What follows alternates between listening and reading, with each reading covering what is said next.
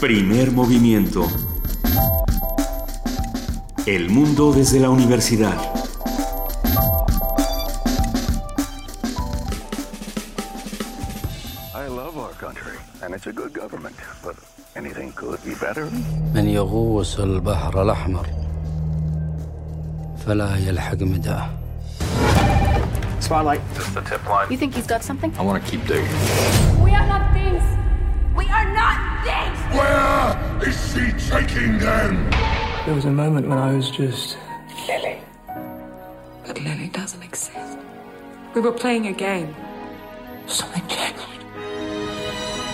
Vosotros habéis portado el diablo a la comunidad.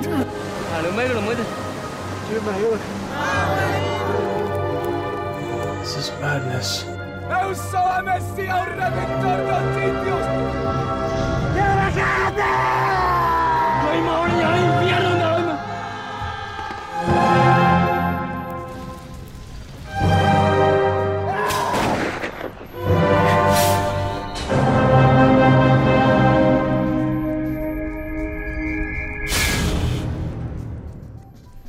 Y es así como esta mañana arrancamos con primer movimiento a las 5, a las 7 de la mañana con 5 minutos eh, en la víspera de los premios Oscar. Querido Benito Taibo, muy buenos días, ¿cómo estás? Bien, querida Luisa Iglesias, un placer estar aquí en Radio UNAM, arrancando primer movimiento. Le damos la bienvenida a nuestra jefa de información, Juana Inés de ESA. ¿Cómo están? Buenos días. Estamos muy bien. Eh, Es eh, emo- emocionante cuando escuchamos esta, este collage sonoro que nos ayudó a preparar nuestra compañera Frida Saldívar. Sabemos que mañana eh, ya serán los premios. El domingo. eh, ah, sí, el domingo El son domingo, los premios. Oscar. Y bueno, ahí podemos detectar todas las películas. Ya sabemos a cuál le vamos, a cuál no le vamos. Eh, mucha, mucha controversia alrededor. Va, va a estar interesantísima esta premiación. Sin duda va a estar interesantísimo. Y, y pasan cosas más que los Óscares en Así Estados es. Unidos. Eh, Donald Trump sigue haciendo de las suyas, diciendo que el muro lo tenemos que hacer los mexicanos, tenemos que pagarlo, eh, y, hace unos berrinches de proporciones inenarrables. Al extremo de que en la visita de Estado realizada por Joe Biden, vicepresidente de los Estados Unidos, pues tuvo que pedir perdón por interpósita persona. Es, esta es la primera vez en la historia que sucede algo así, que un vicepresidente de Estados Unidos pida disculpas por eh, las declaraciones de un precandidato, porque ni siquiera es el candidato todavía hasta el próximo martes, que será... Bueno, es un ciudadano estadounidense muy visible Sí, y, y que habla muy alto y que todo el mundo lo repite. Y cuando Joe Biden te cae mejor que, que Donald Trump, sabes que algo está ocurriendo en Estados Unidos. Es, Que, que algo malo está pasando. Que un fantasma recorre Europa, sí. Es, es rarísimo, me parece. Eh, las declaraciones de Donald Trump no van a terminar y insistimos, aunque Donald Trump no quede como el candidato, las discusiones ya están ahí. Ese, ese finalmente es el problema. Fue muy interesante que en- en uno, uno de los debates entre pre- precandidatos eh, republicanos, ayer Marco Cruz se lanzó sobre Trump. Mar- eh, Marco, Rubio, Marco, Marco Rubio, Rubio, sí. perdón, Marco Rubio, di- acusándolo de utilizar a polacos inmigrantes indocumentados en la construcción de varios de sus hoteles. Entonces Trump lo llamó mentiroso. Bueno, ah, sí es un personaje peligroso, yo no creo que sea solo peligroso para México, pero ese es otro tema.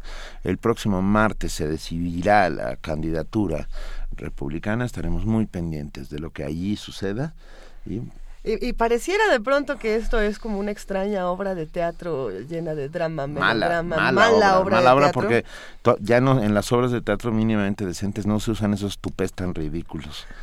Eh, de- hablando precisamente de teatro, esta mañana arrancamos primer movimiento hablando con nuestros amigos del Centro Universitario de Teatro del CUT. Vamos a hablar con Inés Peláez, egresada y actriz, que habla sobre la obra Omnis Bestia. Tenemos una nota sobre el Día Mundial de Transplantes. Es importantísimo. Hoy es el Día Mundial de los Transplantes. Usted ya es donador. Es mañana Lo- el Día de los Trasplantes. Ah, Nos cae en este fin de semana y nosotros vamos a platicar de esto. Va a estar, va a estar. pa- Es creo- pasado mañana, es mañana. Mañana. Bueno, Sí. yo les digo que yo soy donador, tengo mi tarjeta de donador. No, no creo que nadie quiera algún órgano mío, pero bueno. de Podemos guardar tu corazón en, en, en- en el piso y que en sea el, como el en el Wilson. Pantry, porque no le veo muchas más posibilidades. de Pero bueno, tendremos una nota a cargo de nuestro reportero Abraham Menchaca. Vamos a hablar en nuestro viernes de ocio de la época de oro del cine mexicano con monitos. Vamos a platicar con Rocha Monero, eh, va a estar buenísimo, y con Josefina Larragoiti, editora de, la editorial Resistencia, esta editorial independiente, que acaba de publicar un libro que se va a presentar en Minería, lo, vamos, lo vamos a comentar. Un libro precioso. Bellísimo este libro, como todos los que hace editorial Resistencia. Vamos a platicar con ellos esta mañana.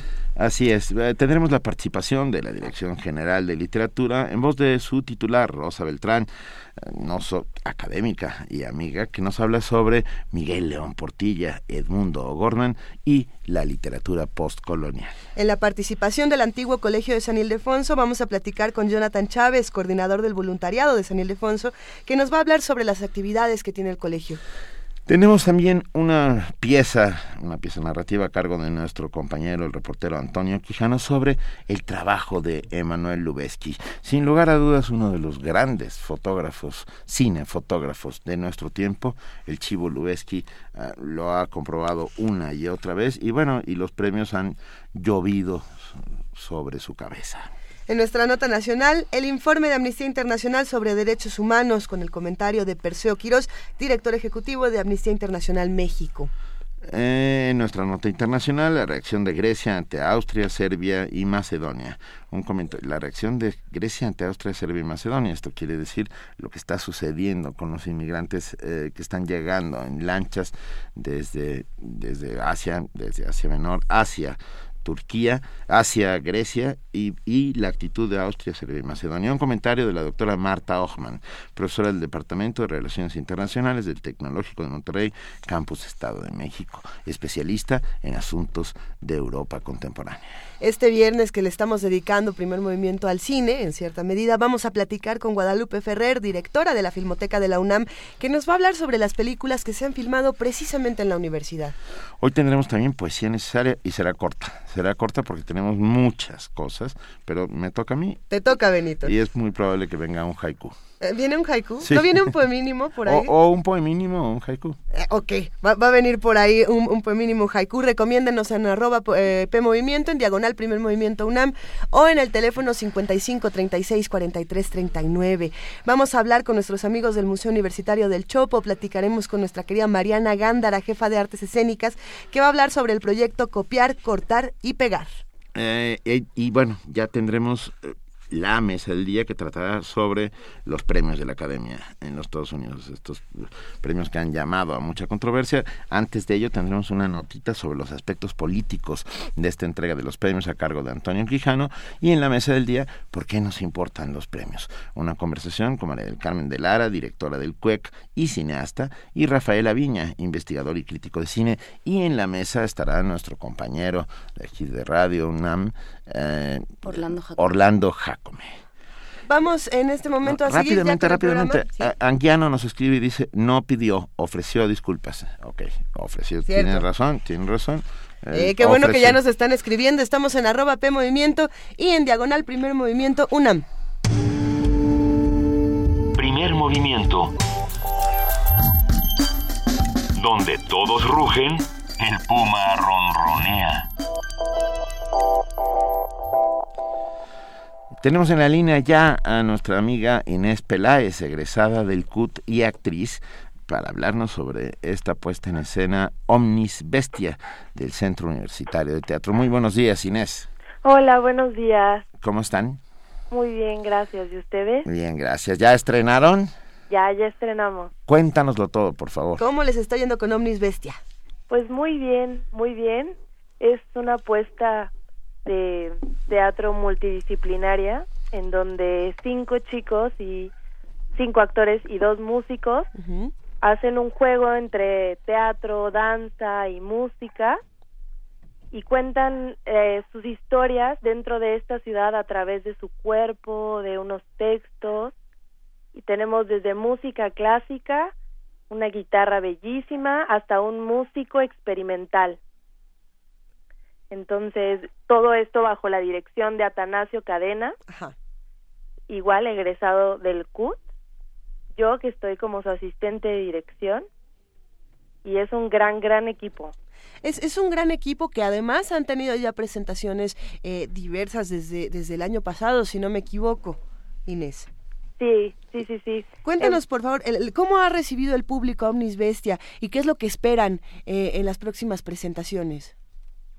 Nos ha recibido muy bien. Al principio tenemos un poco de miedo porque no es una apuesta de teatro tradicional en el sentido en el que no tiene una historia a la cual seguir, ¿no? Como un inicio, un desarrollo, un final, sino son pequeñas historias, ir siguiendo a cada actor, eh, sus emociones, su cuerpo, lo que quieren decir en ese momento.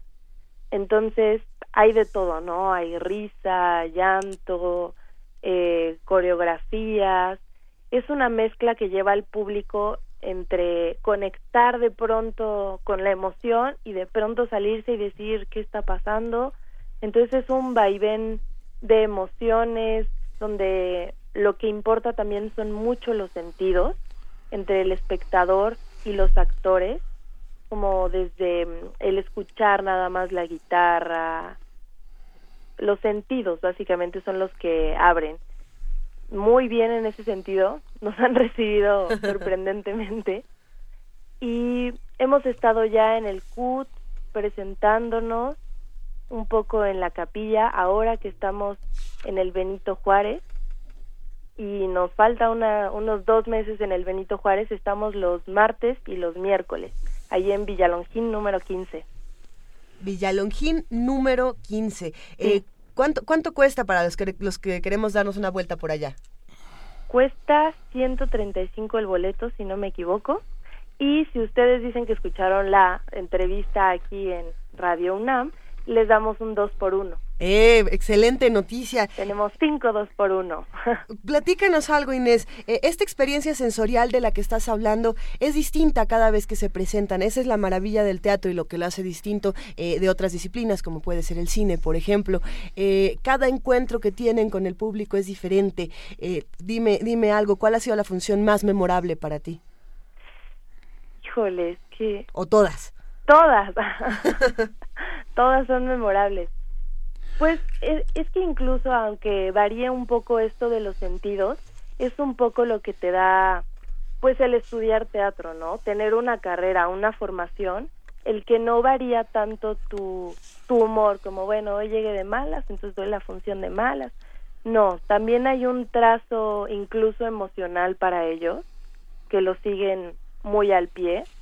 Entonces puede variar, no sé, un ejemplo, ¿no? Sin vender la obra ya, así de, bueno, ¿cuál es tu momento favorito por la mañana? Un día una chica puede decir, bueno, el despertarme y tomar el té y olerlo. Y al siguiente día puede decir, bueno, e-, esa primera sensación de meterte al agua calientita, ¿sí? ¿Me entiendes? Como claro. varía en, en el diálogo, más la emoción sigue siendo la misma y es lo que te transmite. Venga, muy bien. Inés Peláez, recuérdanos las próximas funciones, por favor.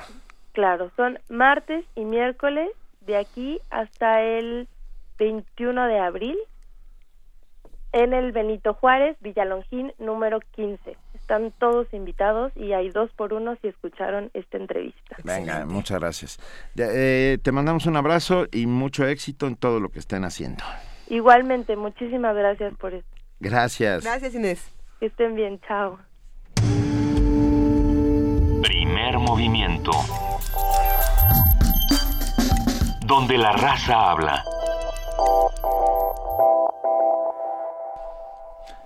Un 7 de la mañana con 18 minutos tenemos ya esta pieza informativa sobre el Día Mundial de Trasplantes que se celebra el día de mañana. Un, bueno, se celebra, no, se conmemora, se se hace una llamada a la acción más que otra cosa. Así es. Este, este, a cargo del reportero Abraham Menchaca.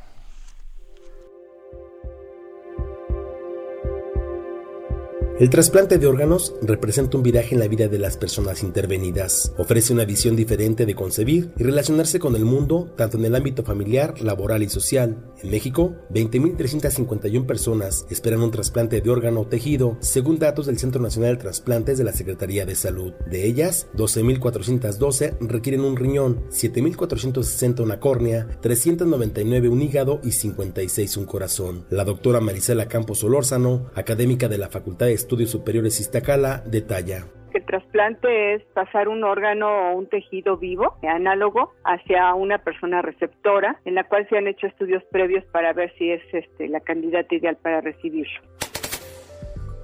Durante los dos primeros meses de este año se han realizado 393 trasplantes de córnea, 298 de riñón, 25 de hígado y 3 de corazón. La donación más frecuente en nuestro país, explica el doctor Raimundo Priego Blancas, jefe de servicios de cirugía plástica y reconstructiva del Hospital General de México, es la de riñón. En México tenemos una alta incidencia de insuficiencia renal, habitualmente secundaria a diabetes mellitus, y eso condiciona que los requerimientos en cuanto a donación renal sean muy elevados, pero siguen siendo insuficientes.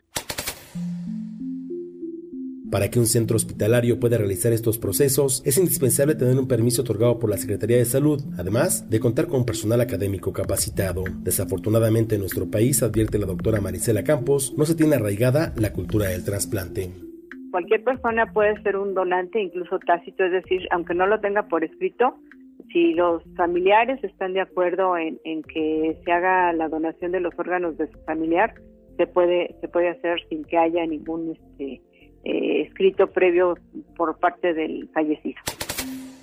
Con motivo del Día Mundial del Trasplante, que se conmemora el 27 de febrero, el doctor Raimundo Priego Blancas advierte que no solo se trata de la disponibilidad de órganos. Lo que requerimos son cirujanos plásticos, microcirujanos, trasplantólogos, inmunólogos, eh, ortopedistas, una, serie de especialidades que van girando alrededor de esto. Y en lo que respecta a nosotros, que somos los que hacemos la parte sensible de la cirugía, que son las anastomosis vasculares, nerviosas, etcétera, tenemos el personal debidamente capacitado y entrenado para este tipo de procedimientos. Actualmente hay 778 doctores registrados en el Registro Nacional de Transplante, que se concentran principalmente en el Distrito Federal, Nuevo León y Jalisco. En el territorio nacional también se hacen trasplantes de hueso, válvulas cardíacas y pulmón. Para Radio UNAM, Abraham Menchaca. Primer movimiento. La vida en otro sentido.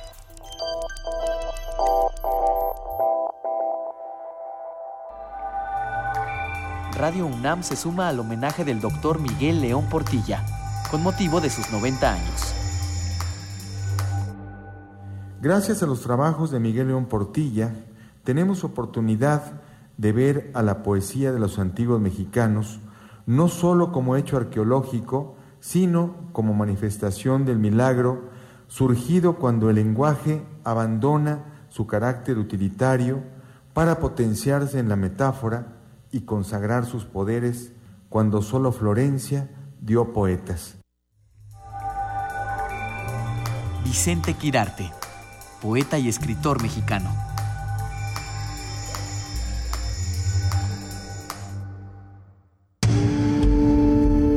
Primer movimiento. Donde todos rugen, el puma ronronea.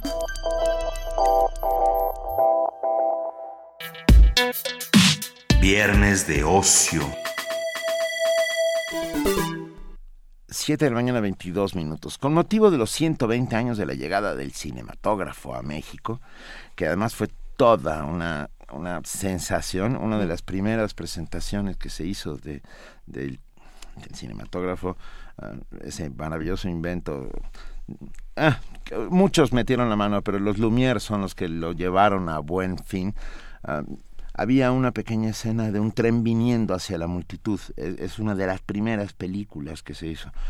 Y en una de esas funciones en la Ciudad de México, ante un grupo de campesinos, eh, dispararon contra la pantalla. Eh, este es un, solamente una, anécdota, porque dijeron, ahí vienen, ahí vienen, venga.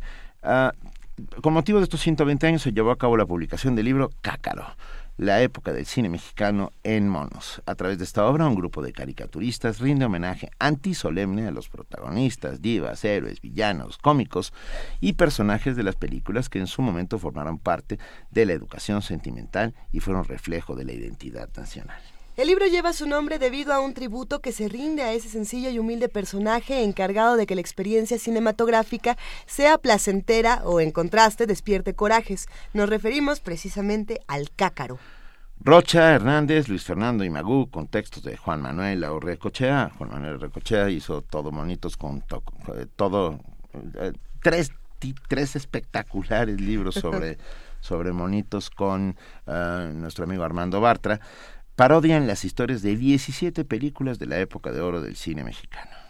En la cabina, para platicar precisamente de Cácaro, vamos a hablar con Josefina Larragoiti. Ella es la editora de la editorial Resistencia, que se ha encargado de realizar este libro eh, bellísimo y para nosotros es un placer tenerte esta mañana por acá, Josefina. Muy buenos días, bienvenida. Muchísimas gracias por la invitación, buenos días. No, bueno, a ver, hay muchas cosas que está haciendo Resistencia, todos los libros que están sacando eh, para, para esta feria de minería, para la feria de Guadalajara, son bellísimos y en particular este de Cácaro, comentábamos antes de entrar al aire, e, e, es, muy excéntrico, es muy bello, es, es raro. ¿De dónde sale toda la idea? Cuéntanos cómo, cómo fue todo este trabajo. Bueno, la idea del libro sale de una plática con Rocha en una buena cantina como debe ser.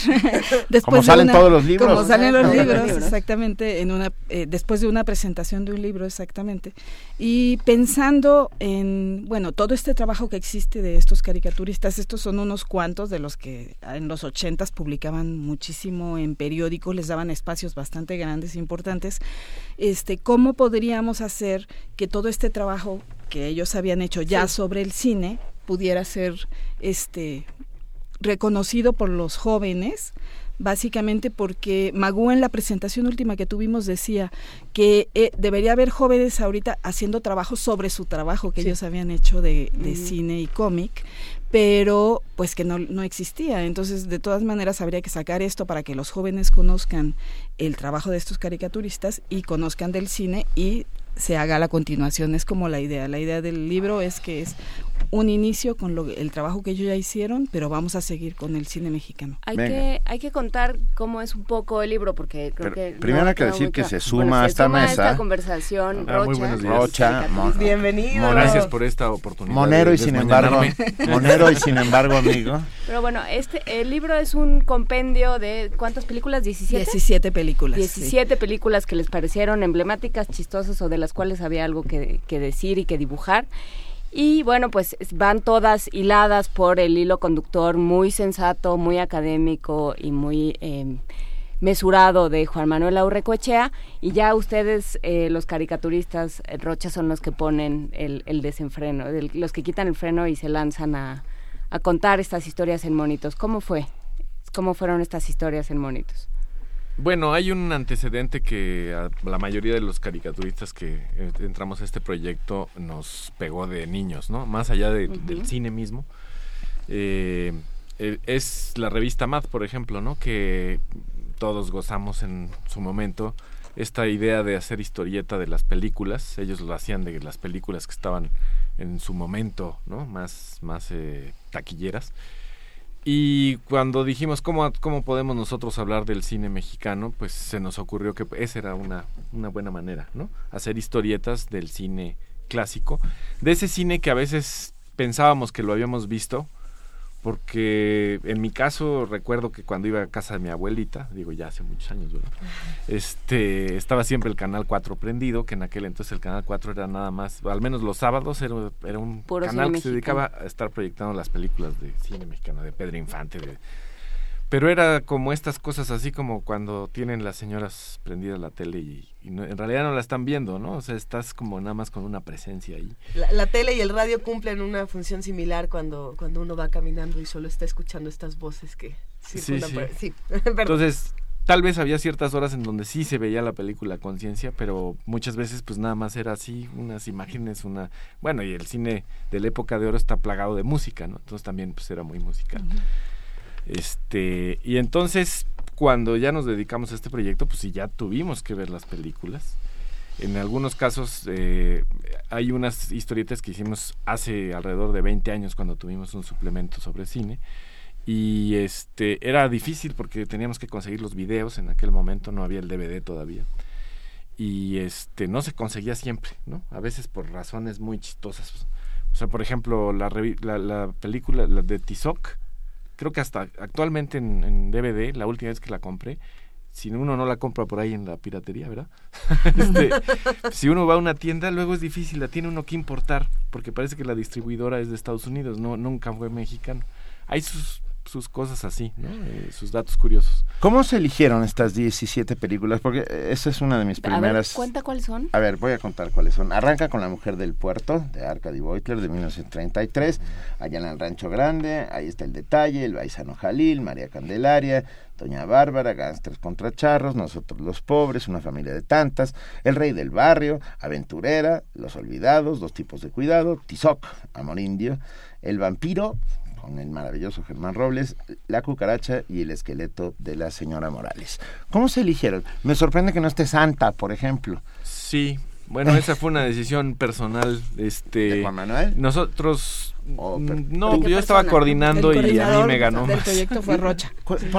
cuéntame. Es que eh, la idea era, era hacer un recorrido mayor. Tanto Santa como La Mujer del Puerto en realidad son un antecedente porque no son época de oro todavía. No, así es. Entonces decidimos, vamos a poner una película un poco para, nada más para poner el punto de que ya el cine era industria. Ya el cine no era nada más la invención del cine, ¿no? Porque cuando llega el cinematógrafo México, pues solo es así de, miren esta maquinita reproduce a la gente moviéndose este y contábamos la historia del tren que venía hacia nosotros. Sí sí. Exacto. Y bueno hasta ahí es un invento ¿no? sí. Ya en Santa y en y en posteriormente en, eh, la mujer del puerto el cine ya empieza a ser un negocio ya es una afirmación no ahí eh, fue una decisión como de que me ganaran más las imágenes de Andrea Palma de el, título de La Mujer del Puerto, el mismo drama, ¿no? ¿Quién no se enamoró de Andrea Palma viéndola bajo ese farol, ¿no? Debajo, de, eh, en el malecón.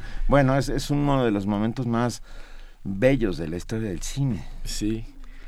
Y pues bueno, era, era ahí, o poníamos una o poníamos otra y pues fue una cuestión gráfica, fue una cuestión que nos ganó más la... No, además, perdón, lo, dije solamente, me, para mí la selección me parece No, pero tienes toda la razón porque Santa tiene una, también tiene una gran importancia, ¿no? Es la primera película, no es exactamente la primera película, pero de las primeras películas sonoras. Así es, sí. porque hubo una versión también eh, sin sonido.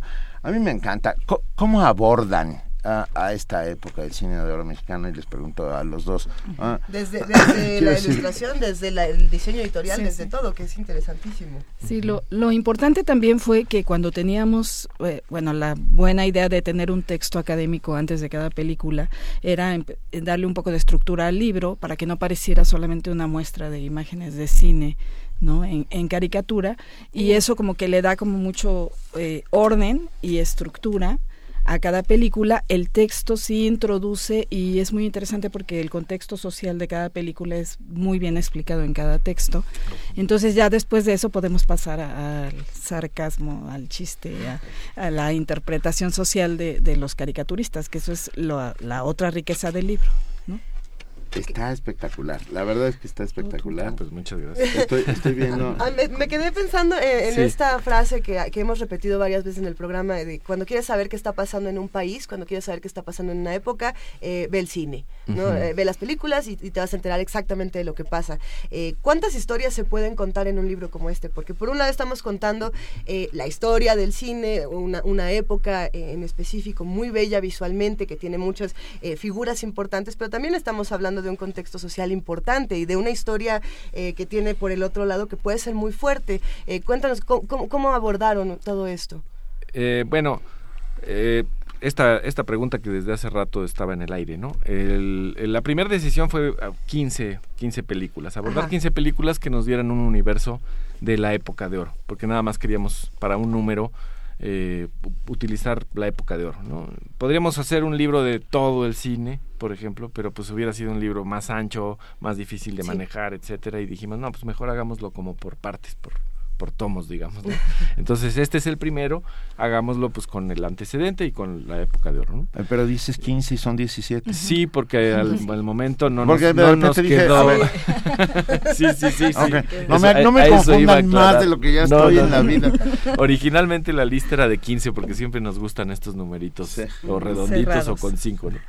Pero pues a la verdad dijimos, no, es que están faltando personajes y que no podemos dejar fuera. De hecho, fueron las últimas dos, ¿no? Este, cómo dejar fuera a Germán Robles, que además recién fallecido. Imposible. Y este, cómo dejar fuera el, la única, una de las pocas películas de terror de ese momento, ¿no? Es, era un género que no se hacía. ¿no? No. México Así es un país como no muy gótico, con mucho sol, entonces pues como que los vampiros no era algo que se nos diera. Y Los luego la otra es que está Arturo de Córdoba, pues no puedes dejar afuera a No, Arturo no Córdoba puedes de ninguna manera. Y menos con esa película que también es muy original, ¿no? Es el guion de Luis Alcorice, El esqueleto de la Ah, y es una es. película con un humor negro muy, Muy, muy, muy bueno. fino, ¿no? ¿Sabe? Ah, Me, me gusta mucho la selección en el sentido eh, de que hace un repaso importantísimo de nuestra historia. Ah, México se va construyendo no solo como Estado Nacional a partir de las intervenciones políticas, verdad, sino también a través de su cine. Primero, ese México rural, representado perfectamente por eh, allá en el Rancho Grande y por todo, y por todas las películas de Jorge Negrete y Pedro Infante, ¿no? Los charros buenos, valientes, bebedores, este, mujeriegos, etcétera. Y como un día de repente el, el rancho se convierte en ciudad. Eh, y se convierte en ciudad y, te- y no solo se convierte en ciudad, se demuestra lo terrible que es la ciudad. Y estoy pensando en los olvidados de Buñuel. Ah, pero también en esa ciudad cabe un personaje maravilloso como Tintán, el rey del barrio. O Es como bien- el paisano Jalil. y- o el paisano Jalil, ¿no? El abonero, el típico abonero interpretado La migración, ¿no? magistralmente. Migración de- Por Joaquín Claro, Pérez. la- las Sí. migraciones que empezaban a construir a este país, al- ay, a, la modernidad. Me, me parece que el... Nos preguntan una cosa, perdón Rocha, de repente, así somos, ¿eh? hay orden en, hay orden en nuestro, En nuestra hay locura. método en nuestra locura. Cácaro, ¿de dónde sale el grito cácaro? ¿Ustedes lo saben? Sí, sí, Sí. por supuesto, lo tienes que investigar. para- Bien explicado. además. el, el nombre viene de una sala de cine de, de Guadalajara, originalmente. Y, y es que el, pues, la gente estaba poco acostumbrada al cine, ¿no? Y más en Guadalajara, que era más ranchero que México DF también. Y entonces el señor que era el dueño de la sala de cine tenía que pasar al frente a gesticular, a explicarle a la gente lo que estaba pasando, porque pues todavía era el cine sin sonido, etcétera. Y su proyecto, él, en principio él era el quien proyectaba, pero tenía un ayudante, entonces él se tenía que pasar al frente a explicarle a la gente lo que estaba pasando en la película, no podía manipular él mismo la máquina de cine, que en aquel entonces era de manivela, ¿no?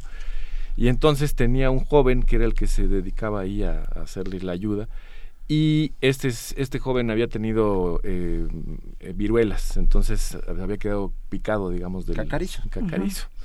Entonces cada que el chavo se medio dormía y no le daba con ritmo a la manivela, pues le gritaba cácaro para que se volviera a despertar y, y el grito viene de ahí. Qué. De ahí que se nos quedó hasta, como lo explico en el libro, hasta la fecha todavía me ha tocado aún así en ¿Sí? estas salas muy acá. No, no, el que le da muy play platinum es y un todo. cácaro. Sí, sí. Cuando, porque sigue habiendo fallas, ¿no? O sea, Sí, claro. finalmente son máquinas y los humanos son los que la proyectan y muy cines muy modernos y muy maquinizados y muy digitalizados y Dolby y todo. Pero luego sale que está borroso o que no, cuántas veces te pasa en los cines de ahora que el volumen está extremadamente alto, por O ejemplo, ¿no? extremadamente Te tienes que bajo. salir a quejar, sí. Bueno, y ni se diga las mentadas cuando ponen los los este los anuncios del verde, ¿no? En los cines. Bueno, es, pero eso ya es una bonita tradición mexicana, ¿no? Sale el anuncio del Partido Verde, todos mentamos la madre y luego empieza El, que- el que no chifló se quedó fuera, se quedó fuera del momento espiritual. sí. Yo creo, otra cosa importante es que hay unas este, historietas que sí necesitan una especie de explicación por el contexto también político y social en el momento en que la realizaron y hay pequeñas acotaciones ya dentro del libro para que puedan en- entender por qué el, Como, como el humor. cual, por ejemplo. El de bueno, Pedro hay, Infante. hay un así hay de repente anécdotas, cosas que diríamos la película de la película, ¿no? Eh, en el caso de dos tipos de cuidado es una anécdota muy curiosa porque ell- el- los dos grandes ídolos del cine mexicano ranchero, que eran Pedro Infante y Jorge Negrete, este, no se querían juntar.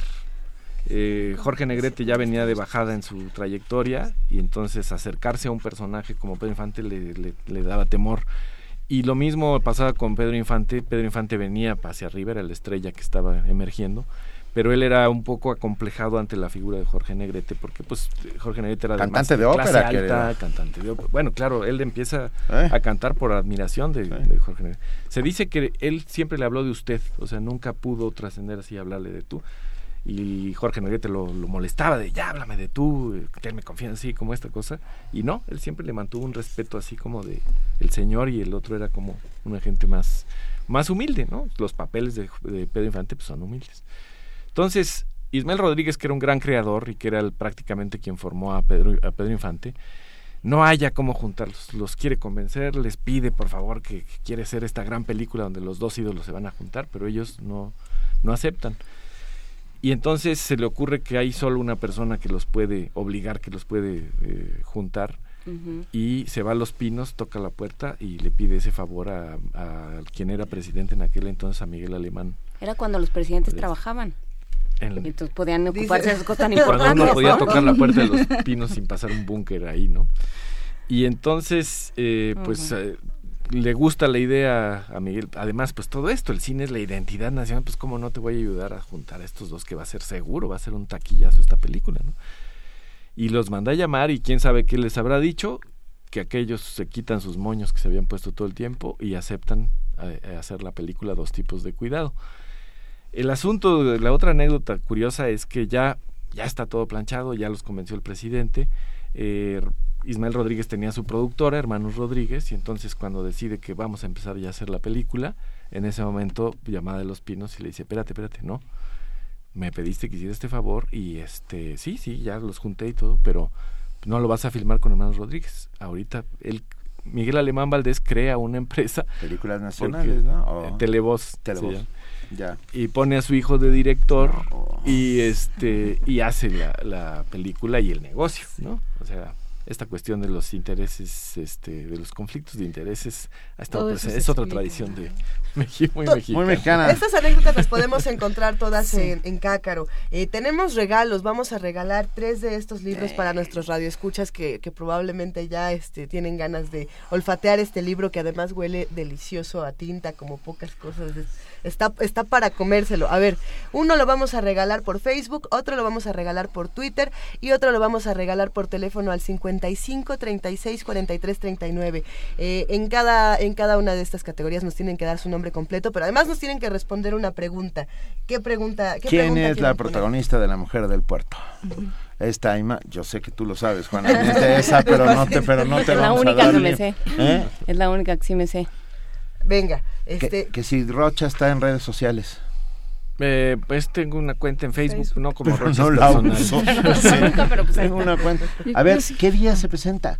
Se, no, ya se Ah, presentó, ya se presentó en la pero se va a volver a presentar en eh, la Feria del Libro y la Rosa de la UNAM. Ah, el 23 de Este, abril. sí, esp- y ahí como que 23 o La del 24. Zócalo. vamos a también, seguir, ¿no? sí, en el Zócalo seguro y esperamos que Magu pueda explayarse más teatralmente como bueno, quieren también, con el chiste. Perdón. No, pero nada Pero más si es un quería- tímido. Parece, No. pero ahí no. Nada más quería decir la primera pregunta, ¿por qué el libro está bonito? Bueno, porque es como los libros de resistencia, ¿no? Gráfico, siempre un artista involucrado, Sí. lo mejor de calidad que podamos dar para que el libro sea barato. El libro es para que sea accesible a de jóvenes a adultos y es pues lo seguimos haciendo. en Ok, bueno, ah, ya, ya que lo pones sobre la mesa, ¿cuánto cuesta el libro? 200 pesos. Oye, no, No, es pues sí. nada, perdón. Sí, yo sé, yo sé, pero el público de Resistencia mucho es joven Ah, está muy y bien. queremos llegar a eso Ah. y, y continuar. No, pero me, Entonces, me encanta. Fíjate qué bonito. Haz- haz- muchos de nuestros amigos que nos están escuchando hacen comunidad diariamente aquí en Primer Movimiento. Mayra Elizondo dice esto que me encantó. Digo, sigo sin saber a qué hora hacía yo la tarea para terminar la secundaria si vi todas las películas mexicanas. Pero es que son omnipresentes, también es como las películas del santo, ¿no? Siempre a la hora que, en, en cierto momento también a la hora que prendieras eh, la, la tele, en algún canal había una película del santo. Entonces ya llega un momento que te la sabes, aunque sea por retacito. y, te, y les Sí, doy sí. Un, un- les digo un secreto. Todos los sábados, muy temprano por la mañana, ponen a Tintán. Y no saben lo que, qué delicia. Yo Sí, sí. bajo a la cocina, me sirvo un café y me echo a Tintán y eso me reconcilia con el montón. es lo mejor que me puede pasar. Bueno, yo sé una anécdota que esa sería difícil meterla en el libro, pero ya que tenemos la oportunidad la Sí, puedo sí, sí. contar aquí. La, la escena esta famosísima de dos tipos de cuidado cuando hay el reto entre Pedro Infante y Jorge Negrete. Es hay un reto cantado. Pedro Malo, estos de- Pedro- soy de Jorge. Bueno, échenme a León. Es no muy sé qué, ¿no? curioso porque dicen que hay, hubo alguna vez uno de estos congresos de intelectuales, de escritores este, latinoamericanos, y al cual creo que de México y estaban presentes, este, no sé bien, pero eh, el que estoy seguro estaba, era Carlos Fuentes, no sé si también estaba Juan Rulfo, y eh, a la hora que empiezan a hablar del cine, Mario Vargas Llosa, este, todos los autores latinoamericanos se sabían la Claro. canción. Y, y a ver, ahora tú haz la de Jorge Negrete. y de- se Ay, me imagino a García. Márquez y a, y a- García Márquez y, Y- y Vargas Llosa. y Vargas Llosa. Y ellos fascinados con, con la reproducción, digamos, de, de la película. Mientras que aquí eran como mal, o sea, para Carlos Fuentes, pues como él, él no veía el cine mexicano, ¿no? Él veía el cine francés. Pero y Rulfo no sé si tampoco lo veía. O sea, para ellos era así como, pues era populachero en México este cine y allá ellos no. Es absolutamente cierto que permeó en toda la cultura latinoamericana. Si somos conocidos en el resto Bueno, de pues eran- Latinoamérica, Sí, sí. es gracias a nuestro cine. Eran nuestros westerns, eran los westerns en español, lo platicábamos el domingo en Parvadas de Papel. A ver, platícanos.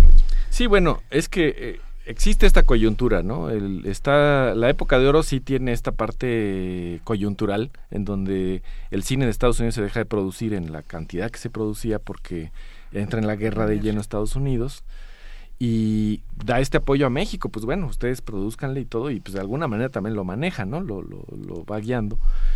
Y esta, eh, esta, eh, la, la gran eh, facilidad que tiene México es que sí tiene un producto cultural hecho, los charros, ¿no? Los, los, los mariachis, los que es que es muy muy portentoso. No en cualquier lugar hubieras hecho, a ver, digo, no es que yo sea así muy chauvinista en ese sentido, pero no hubieras podido hacer 20 películas de gauchos, ¿no? En cambio de charros, pues es que el charro es de veras una creación canta. muy fregona cultural de México.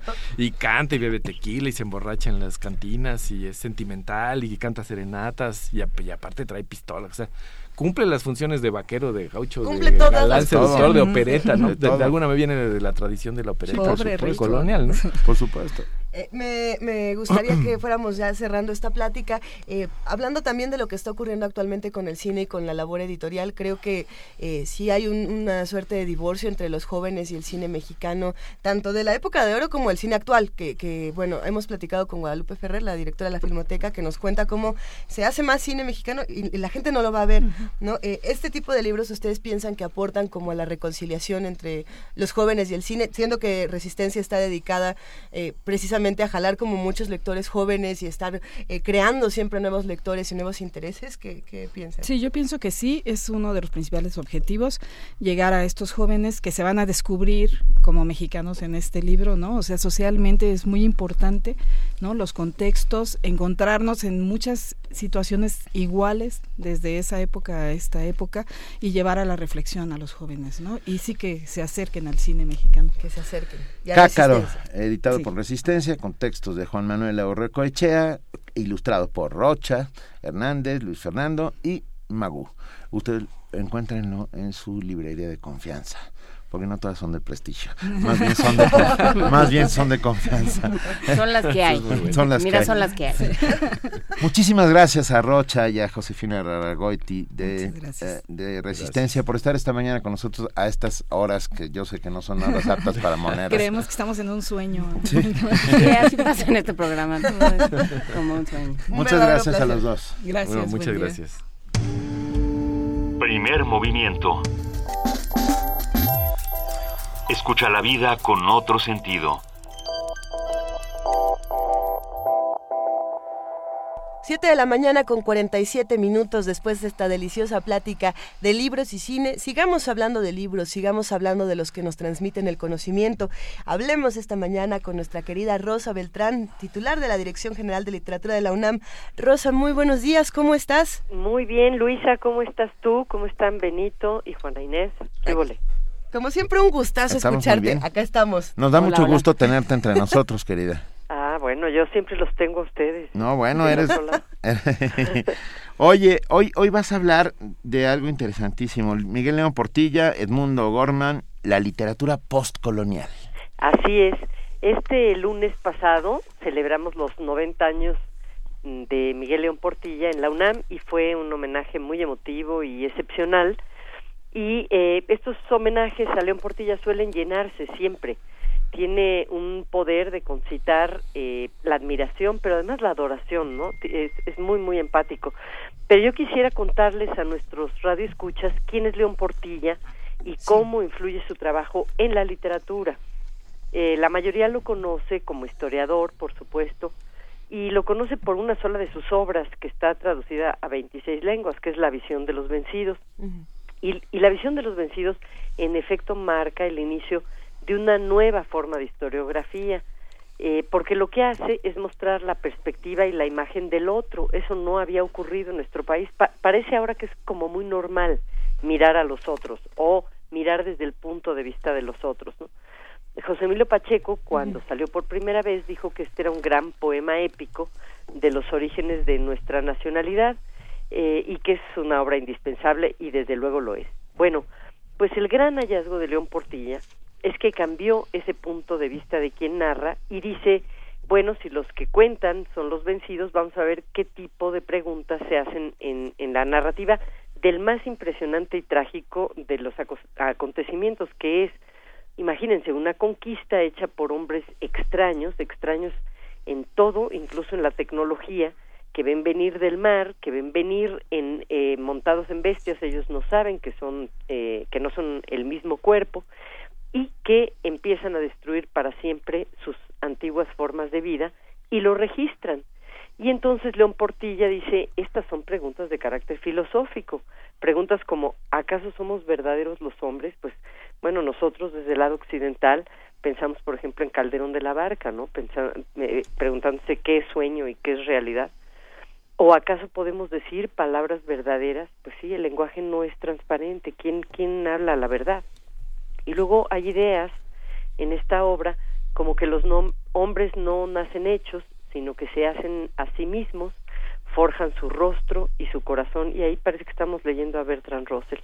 Total, eh, León Portilla le da un estatus que no tenía a esta obra y, eh, y encuentra, al eh, traducirla, que además hay géneros distintos. Por ejemplo, hay cantos que son los signocuicatl, que son cantos tristes, y hay imágenes literarias dentro de esos cantos eh, tristes que son metáforas.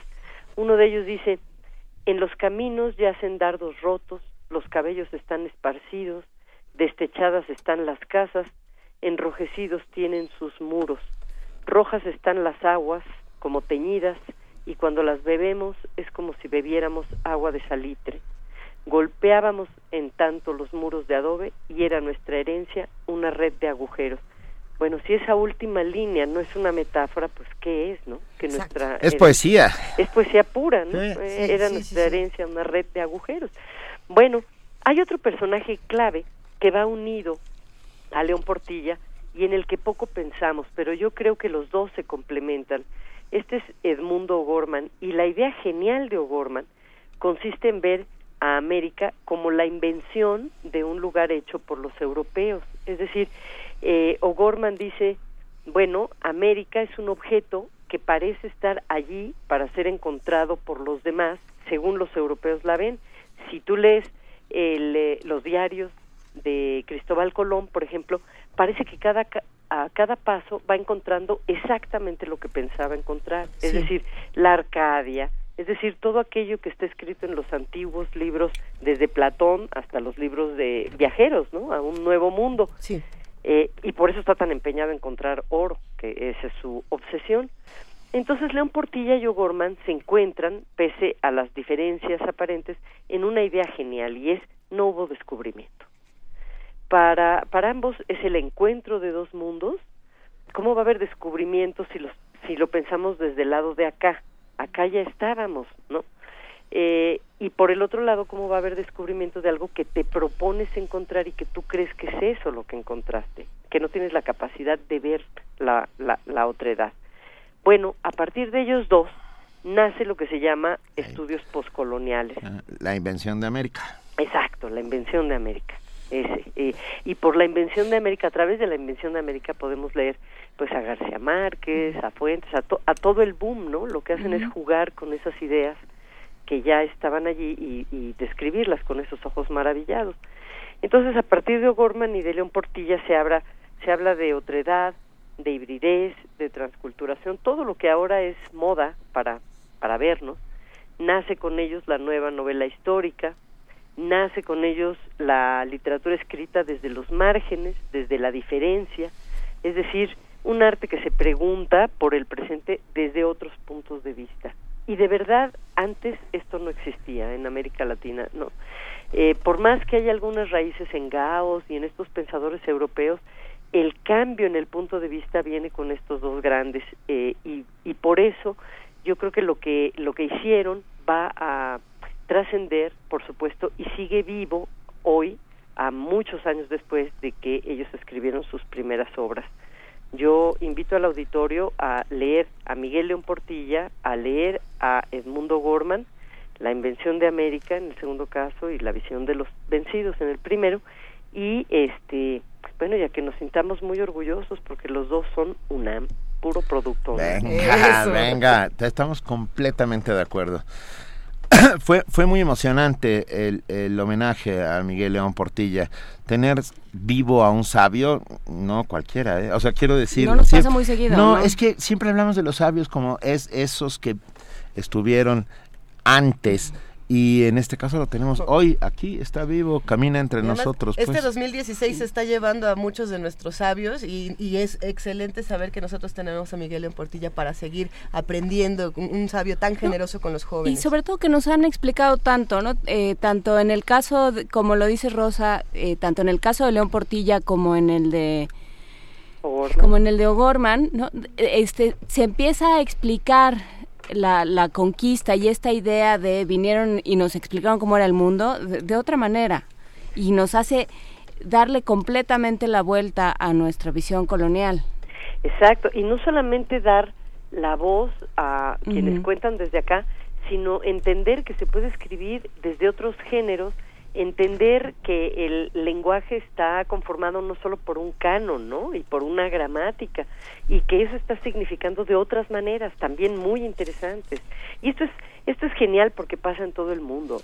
Eh, porque tú, tú ves ahora la literatura inglesa, lo mejor de la literatura inglesa es lo que están escribiendo quienes antes vivían en lo que fueron las colonias inglesas, ¿no? Uh -huh. Los pakistaníes, los Jamaica. trinitarios, Jamaica. los jamaiquinos. Esos son los que están escribiendo sí. la gran literatura inglesa. Eh, Rosa Beltrán, mil gracias por estar esta mañana con nosotros. Mira, tenemos un, un audio, un fragmento de este homenaje a Miguel León Portilla. Uh, con el maestro Eduardo Matos Moctezuma. A ti te mandamos un enorme abrazo y nos estamos escuchando ah, el próximo viernes. Minería, y bueno, nos claro vemos que sí, abrazote para todos. Gracias, Gracias querida. Rosa. Un abrazo. Radio UNAM se suma al homenaje del doctor Miguel León Portilla, con motivo de sus 90 años. Has dejado constancia de una importante labor que queda allí para que nuevas generaciones puedan adentrarse en el conocimiento de los hombres que fueron y de los hombres que son.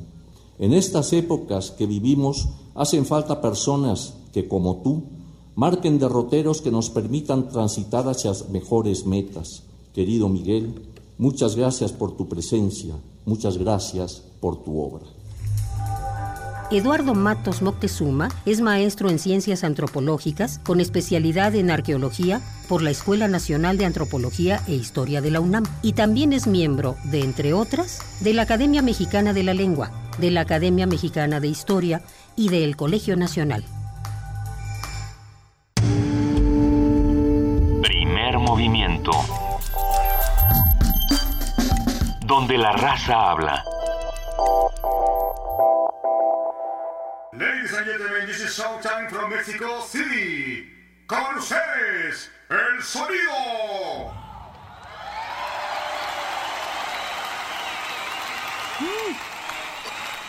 Mil personas tienen una idea.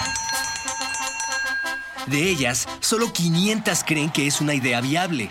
250 lo convierten en un proyecto. y 125 llevan a cabo ese proyecto. Solo 62 buscan la convocatoria adecuada y 31 la encuentran.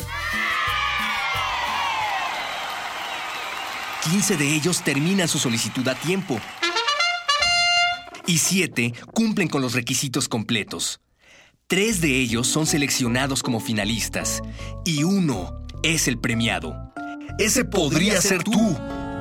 El éxito de tu proyecto es una mezcla de determinación y suerte. Para todo lo demás existe Bécame mucho. Todos los miércoles por resistencia modulada en el 96.1 de FM, Radio UNAM.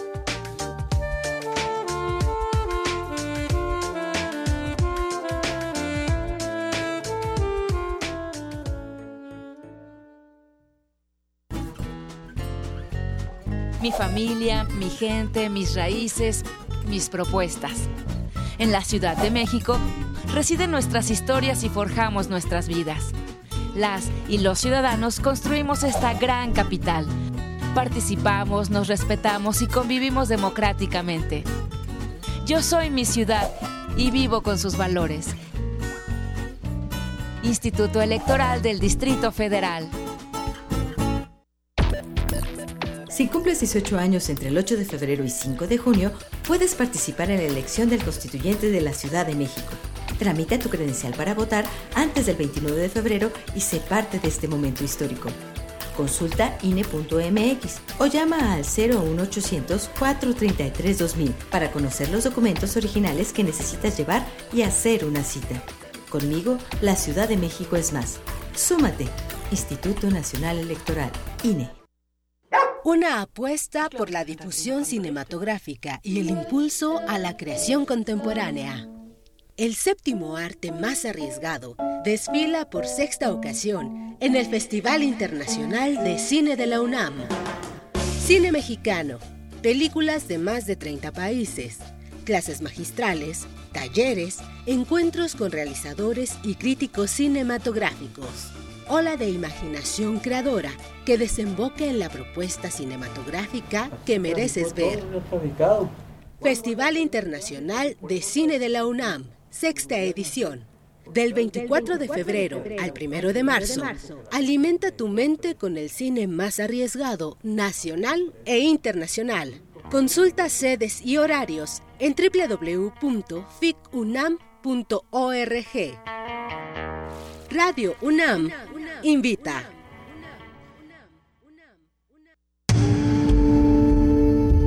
Primer movimiento. Información azul y oro.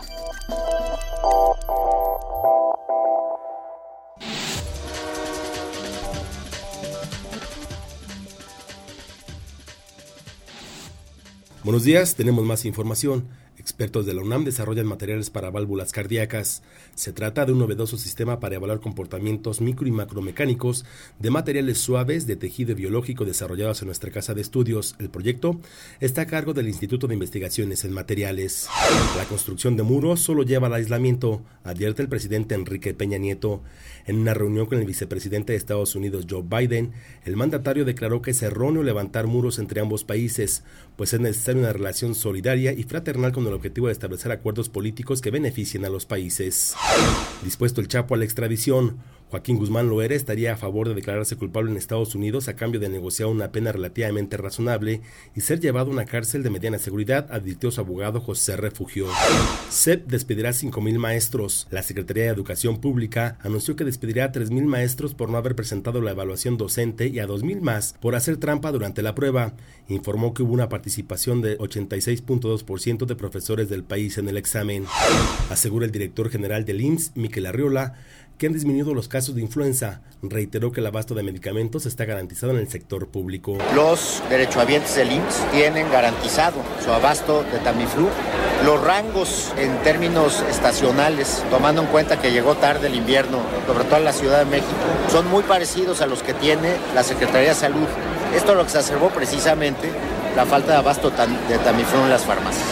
Autorizan fracking en México. La Comisión Nacional de Hidrocarburos aprobó a Pemex realizar perforaciones de pozo en tierra en Tamaulipas y Veracruz mediante el fracturamiento hidráulico. Habla Sergio Pimentel Vargas, de la Comisión Nacional de Hidrocarburos. Porque hay inquietud en general eh, por parte de la población de que ese tipo de, de pozos puedan generar daños ambientales el pozo está diseñado con la integridad eh, adecuada para protegerlos, pues sí quería eh, plantear que hay una gran distancia entre el lugar donde se va a perforar y los acuíferos superficiales. No hay esta posibilidad de contaminación. Exhibe City Manager a Francisco Guzmán, jefe de oficina de la Presidencia de la República. A través de Periscope, Arne House de Rutenhag grabó dos camionetas sin placas propiedad del funcionario cuando bloqueaban rampas para discapacitados en Polanco. El servidor público se disculpó y aceptó pagar la multa. Donald Trump no descarta la posibilidad de iniciar una guerra comercial con México.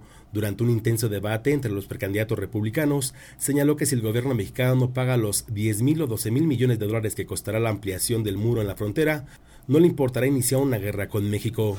La ONU reconoce que hubo errores en el auxilio alimentario a Siria. Jean Iglan, presidente del Grupo de Trabajo para Ayuda Humanitaria en Siria, explicó que a pesar de brindar alimento a 110 mil personas, los primeros intentos por introducir alimento en ese país fallaron pues los paquetes no llegaron a su objetivo. Hubo dos problemas. Los palés se desplazaban a la deriva una vez abiertos los paracaídas, por lo que no alcanzaban sus objetivos. Y en otros casos los paracaídas de los palés no se abrieron, por lo que la comida quedó destruida. Hasta que el reporte en Nora más información.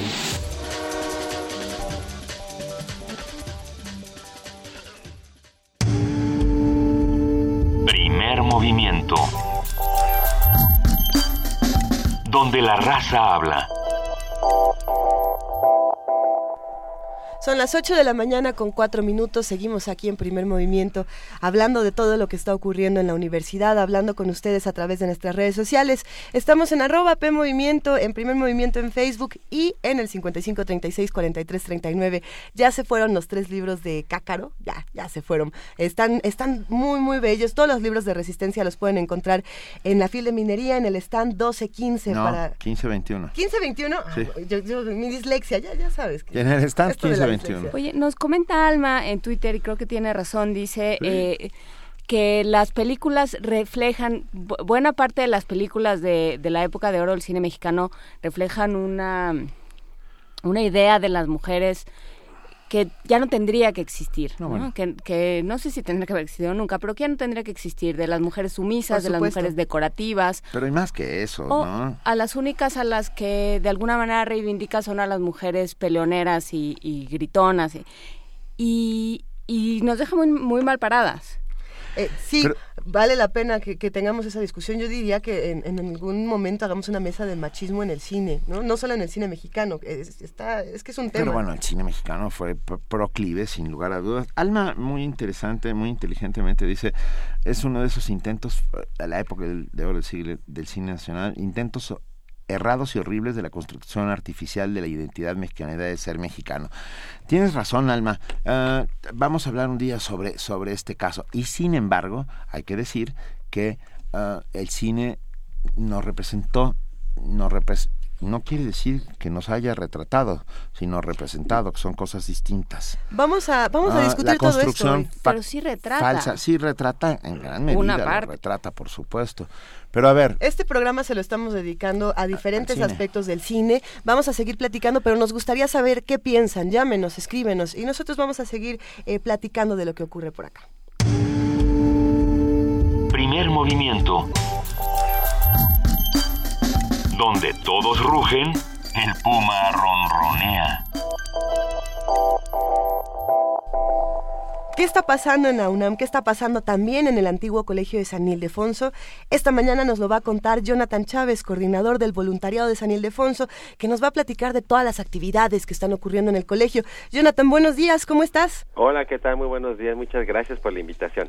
No, bueno, gracias, gracias por acompañarnos esta mañana y por contarnos todo lo que ocurre en el antiguo colegio de San Ildefonso. Eh, ¿Qué ha pasado? Exposiciones, talleres, eh, de todo un poco. Perfecto, bueno, pues, pues para entrar o comenzar, eh, este domingo finaliza eh, la exhibición de la exposición Conversaciones, que es la colección fotográfica de Bank of America. una colección de 108 fotografías que revisan desde los albores de la fotografía, mediados del siglo XIX, o que cuenta con, con fotografías que van desde mediados, la foto más antigua que se exhibe en esta colección, que es de 1876, hasta las últimas eh, fotografías realizadas por grandes fotógrafos de, eh, internacionales como Thomas Ruff y que el acervo de esta colección de este banco pues tuvo a bien eh, gestionar esta colección para que se exhibiera en el antiguo colegio de San Ildefonso. Y bueno pues está ya por cerrar por cerrar su periodo de exhibición. Así que invitamos a todo el público a que venga. De verdad que es una gran experiencia ya que a través de esta colección el público puede conocer o hacer una lectura eh, a gran escala de todos estos momentos y de estos ah, de estas características que la fotografía ha tenido por varios uh, desde su aparición estas asignaturas con las que se fue a las que se le fue encomendada la labor de la fotografía y que sin embargo con el paso del tiempo eh, la, de, la fotografía mostró y, y, y, desarrolló un lenguaje enfocado a la estética enfocado a ver con otros ojos precisamente el mundo, de ahí que la parte compositiva de la exposición diga o vaya con esta frase que una fotografía no es lo que ves, no solo es eso, pueden ser más cosas partiendo de lecturas, de asociaciones, de paralelismos, de revisiones que los visitantes pueden hacer observando cada una de estas fotografías a través de sus cinco ejes temáticos en los que está configurada esta colección. Entonces, ese es, ese es por un lado la, la colección que está por terminar y por otro lado tenemos la exposición Javier Marín Corpus, la belleza de lo imperfecto. Es una belleza en sí misma, esa, exposición es genial. Así es, y bueno, esta, esta colección eh, que se está presentando ahora en el antiguo Colegio San Ildefonso, en, en el primer nivel del inmueble, pues es parte de esta conmemoración que Javier Marín, uno de los escultores mexicanos más sobresalientes de los últimos años, pues ha eh, ha desarrollado en el centro histórico. Eh, la otra exposición ya cerró sus puertas, sin embargo la que tenemos en San Ildefonso durará en exhibición hasta el próximo 20 de marzo, así que todavía tienen varias semanas para poder asistir a verla. Una colección de 48 conjuntos escultóricos, eh, piezas individuales, tanto de eh, colecciones privadas y de eh, eventos internacionales que el artista mexicano presentó, como la Bienal de Venecia, o la Feria de América en, Madrid, eh, se están exhibiendo en el antiguo Colegio San Ildefonso y a través de materiales como la resina, la madera, que también es algo muy importante destacar, se está presentando por primera vez una escultura realizada en madera de este artista que sin duda a lo largo de su trabajo se ha caracterizado por el modelado en arcilla. Entonces, ver un trabajo en madera con el desarrollo de, con el uso de las tecnologías aplicadas al, al, trabajo creativo, al proceso artístico, pues de verdad es, es extraordinario y ver esa monumentalidad con la que se ha logrado trabajar este material y encontrarlo dentro de la sacristía del colegio, de verdad que es una experiencia visual muy atractiva y que también el público no se debe perder. Bien, muy bien. Este, hasta este domingo, ¿verdad? Hasta este domingo termina conversaciones. eh, tenemos también nuestros talleres en el marco de la exposición de Javier Marín. También eh, las actividades continúan. El próximo martes es la presentación de los del catálogo de la exposición en voz de tanto del artista como del el curador de la exposición, el maestro Eric Cámara. Y también vamos a tener una conversación eh, conversando de arte el próximo jueves 3 de marzo a las 5 de la tarde, en la cual es una mesa eh, dirigida por Sabina Berman y que se hablará precisamente, se tocará sobre estos temas eh, específicos del arte, de la escultura, de todas estas revisiones que puedes encontrar a través de una exposición como puede ser Corpus principalmente. Jonathan, ¿dónde podemos encontrar más información de todas las actividades que se están realizando en el antiguo Colegio de San Ildefonso? ¿Alguna página, algún teléfono? Así es. Eh, no olviden visitar nuestro sitio www.sanildefonso.org.mx. Allí van a eh, encontrar tanto las eh, fechas, los horarios, también la programación de nuestras visitas guiadas al público, tanto del acervo mural, todavía hasta el miércoles, hasta el domingo la exposición de conversaciones en sus horarios establecidos y obviamente si desean visitar la exposición del maestro Javier Marín, también ahí pueden encontrar la información acerca de las visitas guiadas, las conferencias y las presentaciones de los catálogos. Como siempre, es, es, un placer platicar contigo, Jonathan, y, enterarnos de todo lo que está ocurriendo. Vamos a ir a las exposiciones, a las que se terminan y a las que vienen, porque sabemos que San Ildefonso siempre trae las mejores propuestas artísticas y, bueno, eh, visitar eh, el antiguo colegio ya es una experiencia en sí mismo. Así es, pues los esperamos por allá. En efecto, también la experiencia de recorrer el edificio, de revisar eh, este pasado muralista que obviamente forma parte de nuestro acervo, también es una gran oferta para todos nuestros visitantes y no olviden visitar nuestro sitio de internet o también este a través del 5702-2991 pueden obtener mayor información. Muchísimas gracias Jonathan Chávez, coordinador del voluntariado de San Ildefonso, por hablarnos de todas estas actividades. Un abrazo. Muchas gracias a ustedes y que tengan un excelente día. Gracias, igualmente. Hasta luego. Primer movimiento donde la raza habla.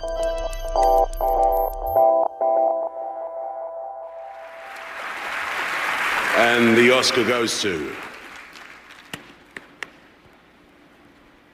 Chivo. Emmanuel Lubezeki.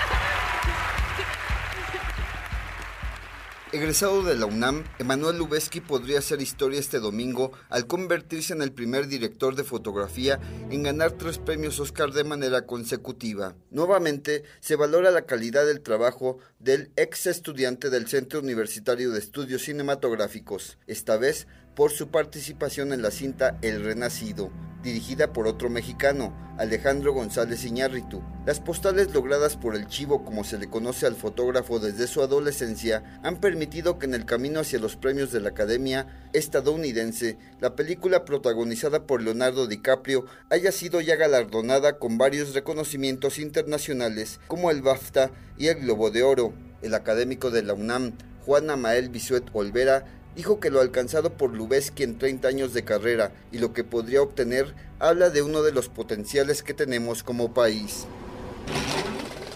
Esto muestra que hay un talento en México muy importante que tiene nivel internacional en los aspectos de dirección, de fotografía, de técnica cinematográfica y que eh, es un enorme potencial que hasta ahora se tiene que exportar debido a que no existe una infraestructura de producción industrial realmente en México y estos talentos triunfan en el extranjero y muestran una potencialidad que se puede se puede recuperar más adelante. El especialista en cine lamentó que ante la falta de apoyo talentos como Lubeski tengan que salir del país y ser reconocidos en el extranjero.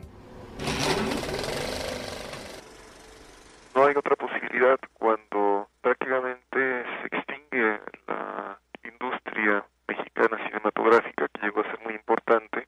Las posibilidades de trabajar en México se redujeron muchísimo. Hay gente de talento que está en la inacción o que produce obras independientes, valiosas y que han recibido reconocimiento, pero que no tienen el alcance de una plataforma internacional como la que proporciona Hollywood. Y la partida al extranjero es el camino de, estos talentos.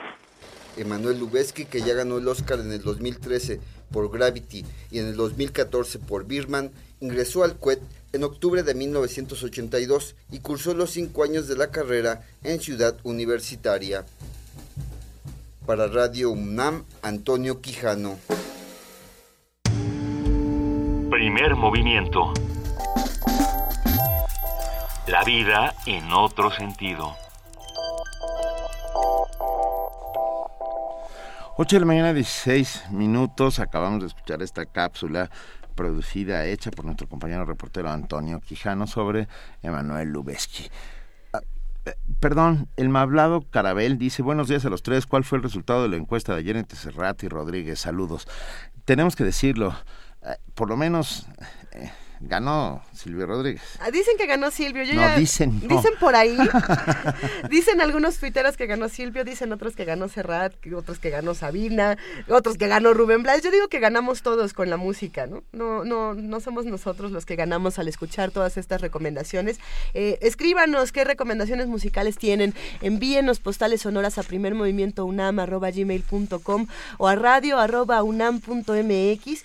Y bueno, también platíquenos eh, qué es lo que opinan de estos, de estos nominados, qué es lo que opinan, por ejemplo, eh, de Lubeski, qué opinan de la nominación a edición de sonido, que también es, es de un Martín mexicano, Hernández. Martín Hernández, que con, El Renacido eh, está compitiendo con películas que tienen un sonido impresionante como Mad Max o Star Wars, pero bueno, también eh, son, son las nominaciones como, eh, ¿cómo, cómo decirlo? Las, las underground, las que a veces no están tan vistas, ¿no? La edición de sonido a veces queda como, como por ahí y nosotros que nos dedicamos a la radio también ponemos eh, atención a, a ese otro lado. Pero bueno, ¿por qué no vamos a nuestra nota nacional y seguimos platicando? Nota Nacional. Amnistía Internacional presentó su informe global 2015-2016 en el que señala que hay una grave crisis en materia de derechos humanos en nuestro país y que el gobierno ha reaccionado con dureza a las críticas internacionales y al escrutinio público. Amnistía advierte además que a la práctica generalizada de tortura se suman las desapariciones forzadas con implicaciones de agentes del Estado, pero también aquellas que son perpetradas por perpetradas por particulares en medio de una impunidad casi absoluta. El informe da cuenta de la situación de los derechos humanos en el mundo y expresa que hay una especial preocupación por México, dada la gravedad de la situación que se vive en nuestro país. De la larga lista de violaciones reportadas en el informe destacan la tortura, las desapariciones forzadas, las ejecuciones extrajudiciales, así como las relacionadas con los temas de seguridad, migración y violencia de género. En la línea esta mañana para discutir el tema nos acompaña Perseo Quirós, secretario ejecutivo de Amnistía Internacional México, quien considera que esta crisis de derechos humanos en el país se ha venido gestando desde hace ya varios años. Perseo, muy buenos días, gracias por acompañarnos. Al contrario, muy buenos días. Gracias a ustedes por abrirnos el espacio y es un gusto platicar con ustedes como siempre. Como siempre, un gusto, Perseo. Eh, ¿Qué es lo que dice este informe y, y qué opinas de, de precisamente esta crisis que se gesta desde hace años? Mira, lo que dice este informe eh, desafortunadamente no es eh, nada nuevo a lo que hemos venido diciendo durante los últimos dos y tres años, ¿no? hemos estado hablando de tortura, sobre desaparición, violencia contra las mujeres, derechos de pueblos indígenas, violencia contra periodistas y defensores de derechos humanos, eh, policía y fuerzas de seguridad y la relación y, y el rol que estos han jugado durante eh, pues esta crisis. Entonces esto que estamos diciendo no es no es nada nuevo desafortunadamente pero sí estamos viendo que está eh, esta crisis de derechos humanos más acentuada que en años anteriores. Es decir nuestro análisis es que en este 2015 la crisis tomó una mayor dimensión de lo que tenía de por sí ya en 2014 y en y en 2000 en 2013 eh, y que pues justamente también hemos notado un cambio de viraje en el en el discurso y en las actitudes no solo del- de los funcionarios públicos y particularmente de esta administración en donde se ha pasado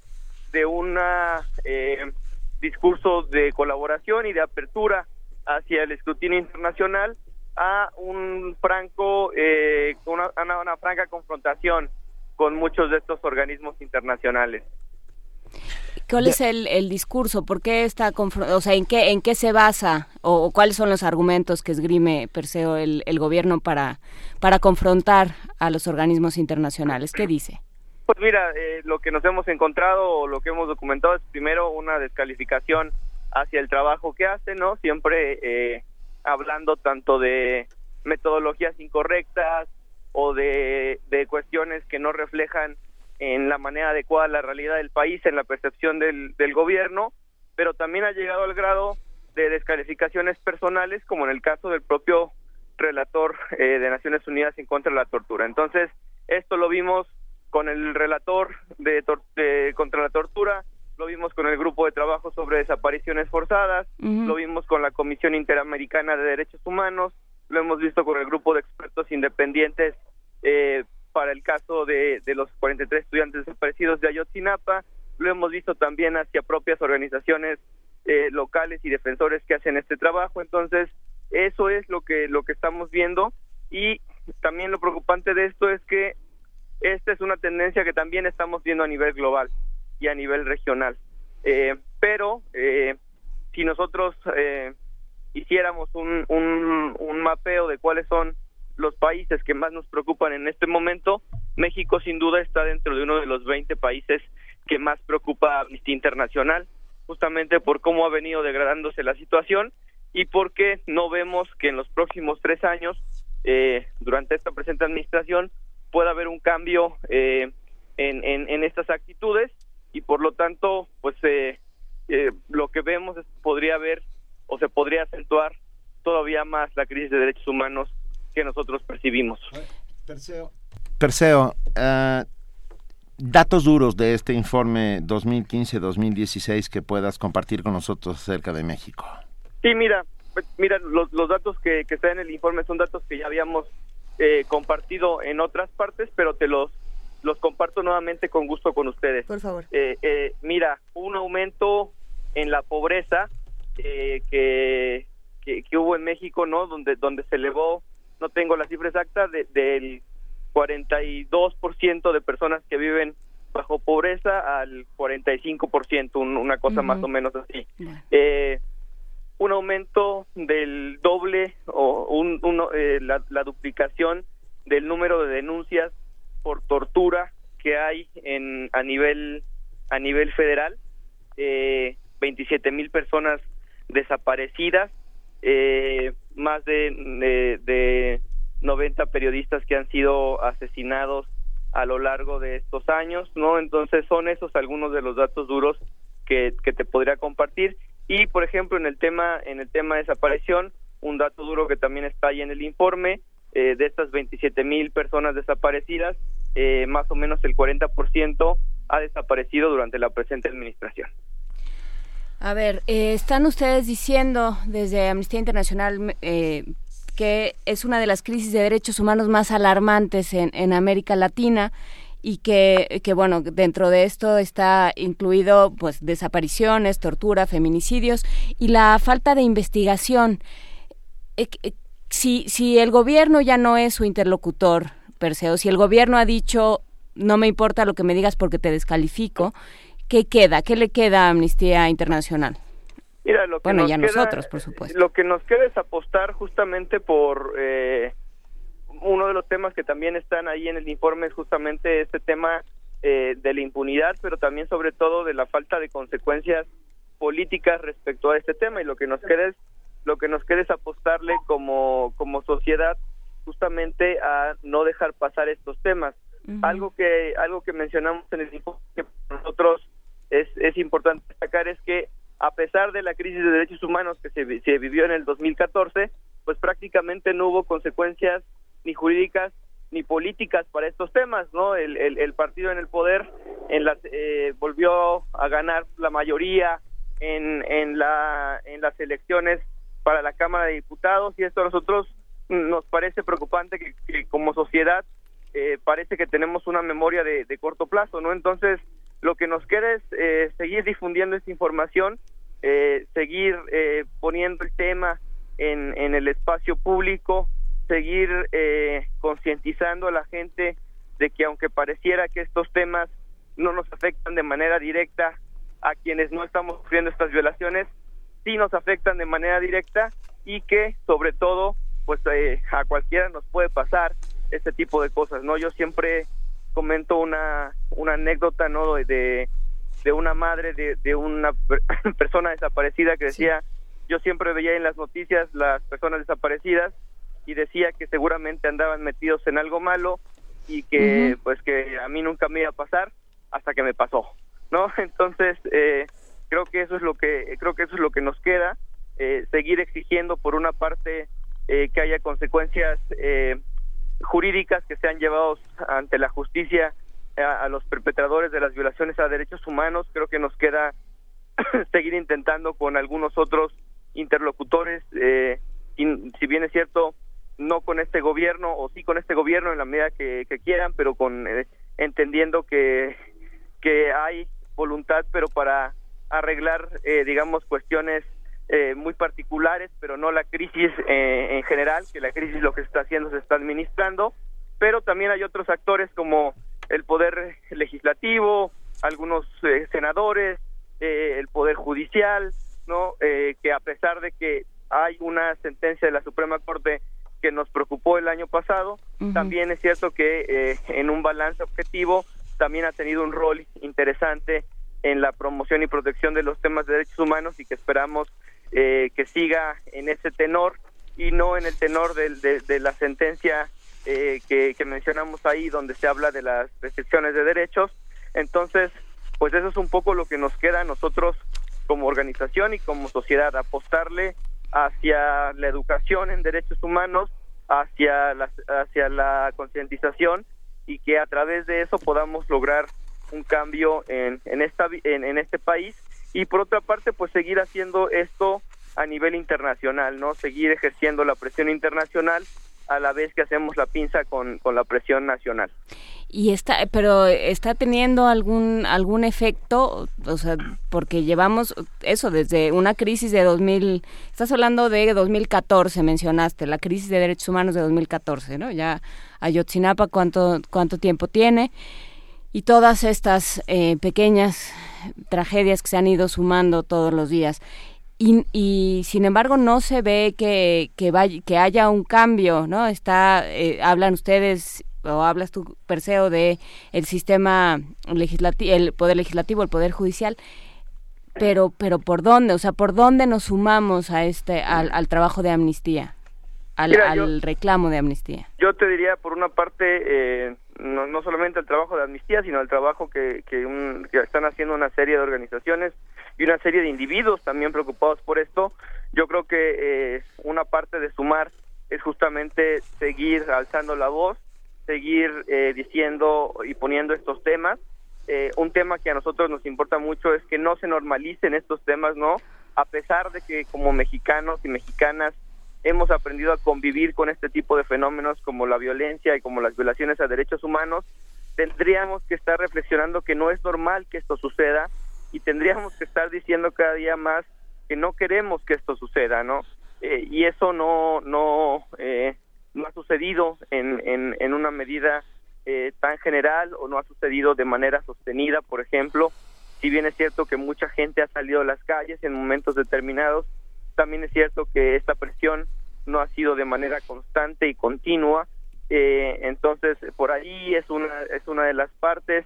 Por otra, pues yo te- te decía, creo que tiene que haber eh, consecuencias políticas para esto y ahí pues los ciudadanos tendrán que, que decidir y tendrán que, que, que mostrar esto en las urnas.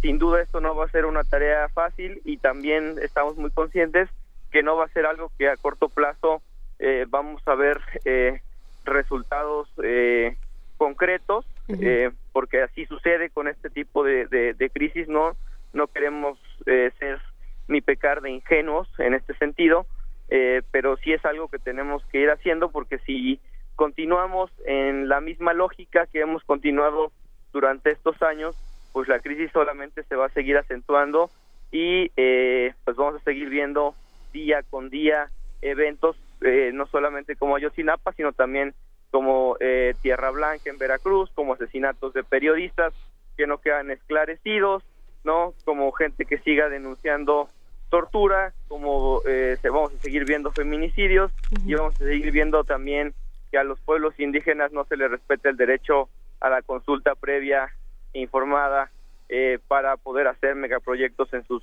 tierra y territorio. Vaya, decirlo, tratamos de, hacerlo todos los días, no solo nosotros, me parece que eh, son muchos los que tratan de, puntualizar esto y de, y de no invisibilizarlo, Perseo. Eh, sin embargo, eh, en términos de organización y de estrategias, eh, ¿qué nos recomiendas como estrategias claras? Porque muchas veces se, se habla de, a ver, es que, hay que, es que hay que decirlo, es que hay que mencionarlo, es que hay que hacer estas cosas, pero ¿cuáles? O sea, ¿qué estrategias claras ya tenemos con las que podríamos arrancar?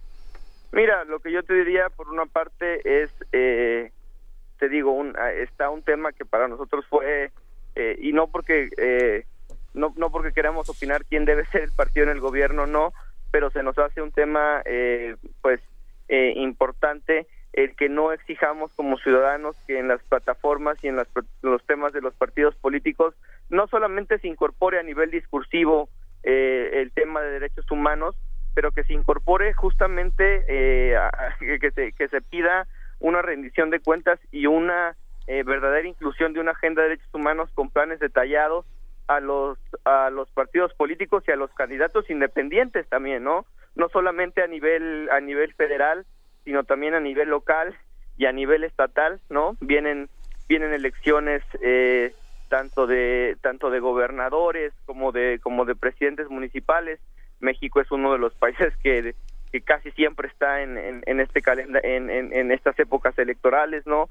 Ahí es una es una parte donde como ciudadanos tenemos que exigir a, aquellos que nos quieran representar eh, que se incorporen ese tipo ese tipo de cuestiones eh, dos, hay un tema de casos concretos en donde podemos pedir que no solamente eh, se lleve a la justicia a quienes eh, jalan el gatillo, ¿no? En este país, desafortunadamente, el hilo revienta por lo más delgado, pero también que se, que se lleven a la, a, la justicia a, a los altos niveles de mando, ya sea que por acción o por omisión hayan estado involucrados en esto y aquí no te estoy diciendo que queremos chivos expiatorios, pero queremos investigaciones eh, francas y profesionales y seguir seguir poniendo ese ese dedo sobre el renglón.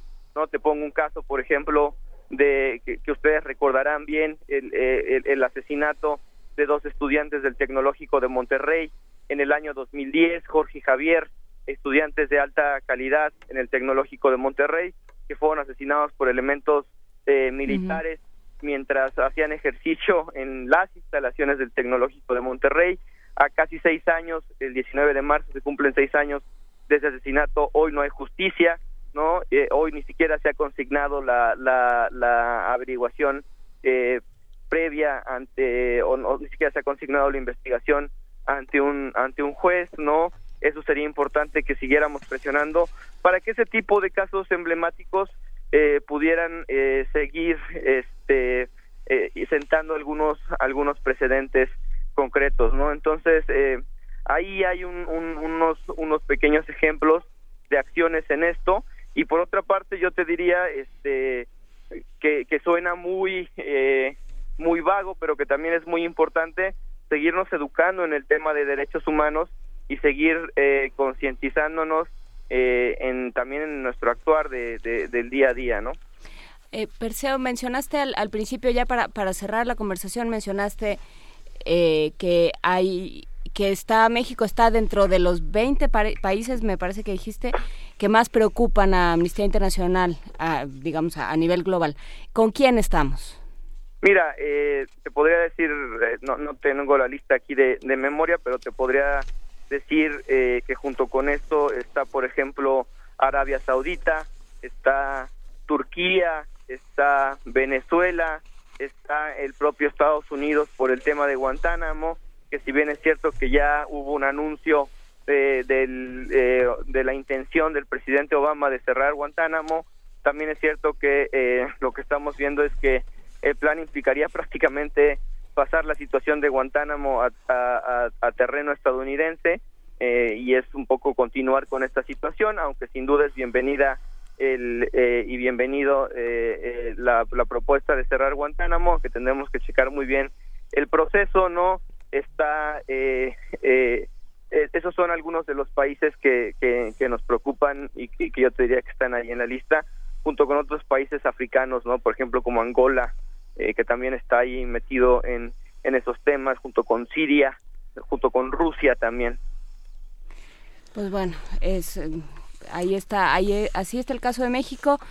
México, una de las crisis de derechos humanos más alarmantes en América Latina, con desapariciones, con tortura, con feminicidios, con falta de investigación y sobre todo con una impunidad que rampante, rampante y que y que todo lo permite. Eh, gracias. Muchísimas gracias, Perseo Quiroz, director ejecutivo de Amnistía Internacional México. Seguimos, seguimos con el dedo en el renglón, como dices tú. Al contrario, muchas gracias a ustedes y gracias por seguir siempre platicando de estos temas. Muchas gracias. Gracias. hasta luego. Hasta luego. Primer movimiento. La vida en otro sentido.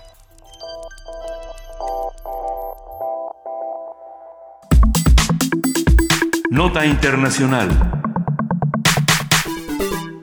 El Ministerio de Exteriores griego ha convocado a consultas a su embajadora en Viena, Grisula Alfieri, atrás los desacuerdos entre ambos países por el cierre de las fronteras en la ruta balcánica de refugiados. Con ello aludió a la decisión tomada hace algunos días por varios países de la ruta balcánica de impedir el paso de todos los refugiados que no dispongan de papeles en regla y de cerrar las fronteras a los afganos. Por su parte, la ministra del Interior austríaca, Johanna Milk-Leitner, ha justificado el refuerzo de los controles en su frontera en la imposición de límites a la acogida de refugiados al asegurar que no serían necesarios si Grecia controlase como es debido su límite exterior. En tanto, el alto comisionado de Naciones Unidas para los Derechos Humanos, eh, Said Rad al-Hussein, ha afirmado que las nuevas políticas migratorias aprobadas por Austria, Croacia, Eslovenia, Serbia y Macedonia agudizan la crisis de los refugiados. En su comunicado, Al-Hussein ha subrayado que estas medidas, cito, han empezado a tener un impacto negativo en los derechos humanos de los refugiados,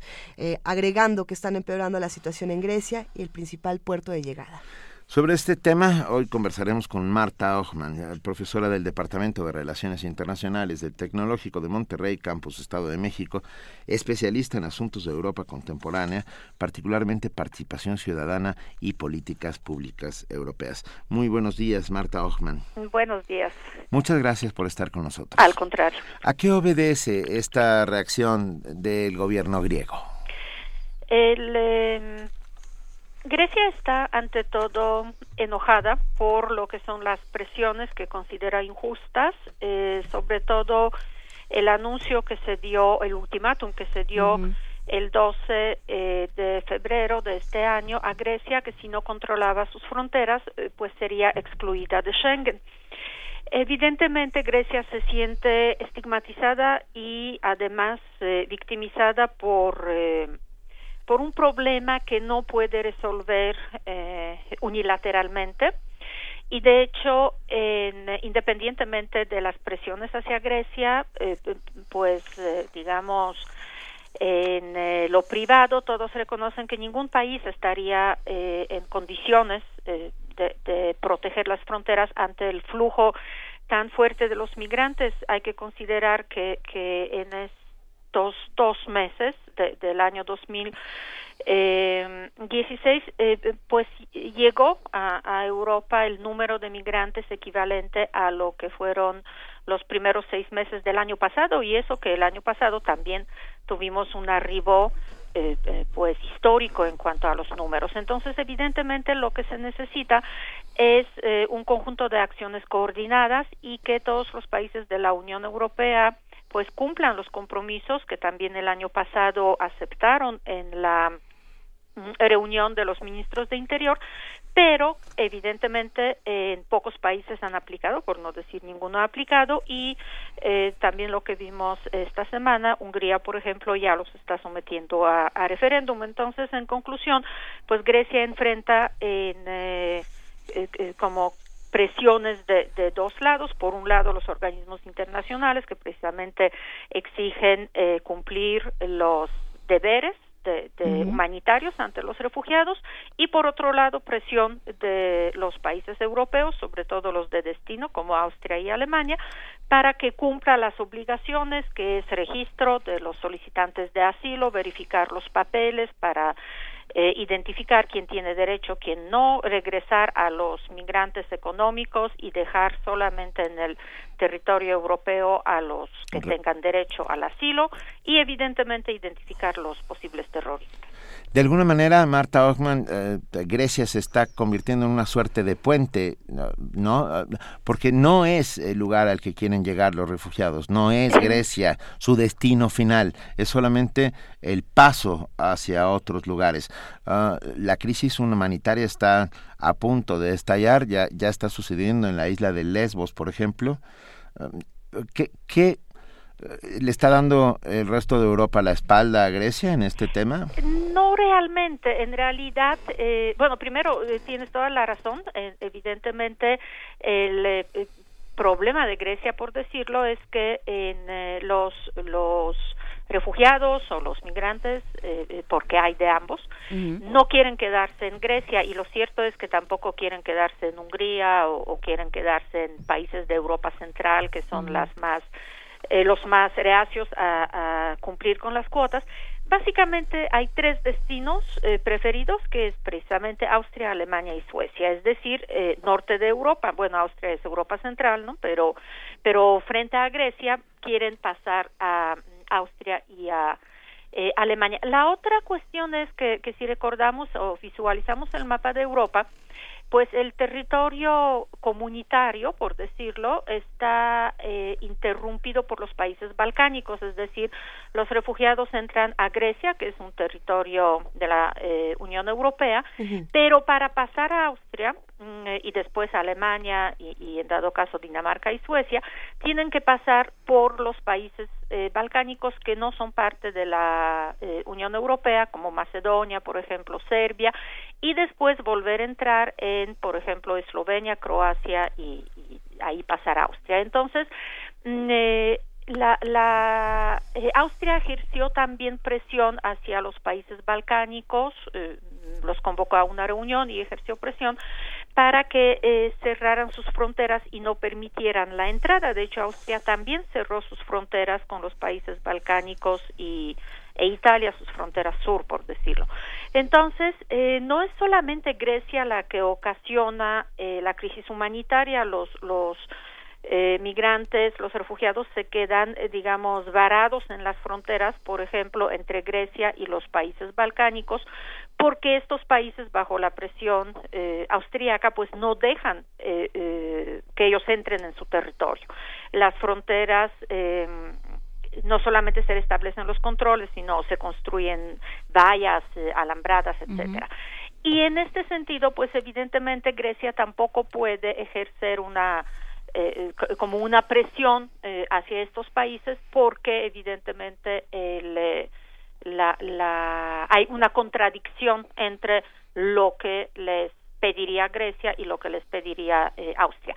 Pero en em, Europa sí ha aplicado medidas, eh, eh, por un lado el apoyo económico, por otro lado las misiones, tanto la europea como la OTAN, para mm, sobre todo combatir las em, las mafias de, tráfico de personas.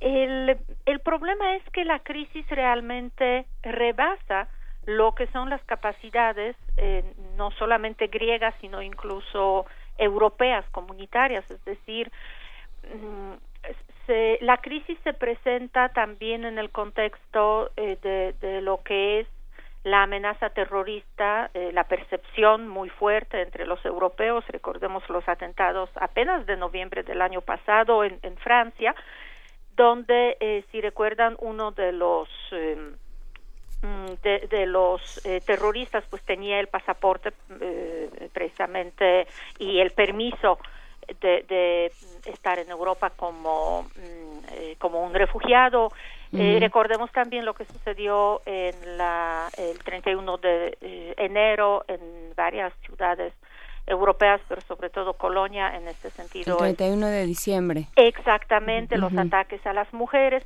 Entonces las sociedades europeas eh, no, no ven con buenos ojos el eh, crecimiento de lo que es eh, la comunidad visible de, de, musulmanes, de sirios, que evidentemente los relacionas con el Estado Islámico, con lo que es el terrorismo y con lo que mm, eh, pues es un sistema de valores, digamos, eh, incompatible con, con lo que son los valores europeos. Pero, eh, perdón, eh, doctora, eh, ¿en qué medida esto es una construcción? Porque lo de lo de Colonia eh, todavía no, no, no ha quedado tan esclarecido, ¿no? Y, y sí, lo que ha habido ha sido una especie de, de, de, ataque constante a estos refugiados y de, y de construcción de una idea de miedo. Eh, eh, la cuestión es que indudablemente estos ataques, quizá con, con una dinámica pues, pues de lo que es la, la muchedumbre, pero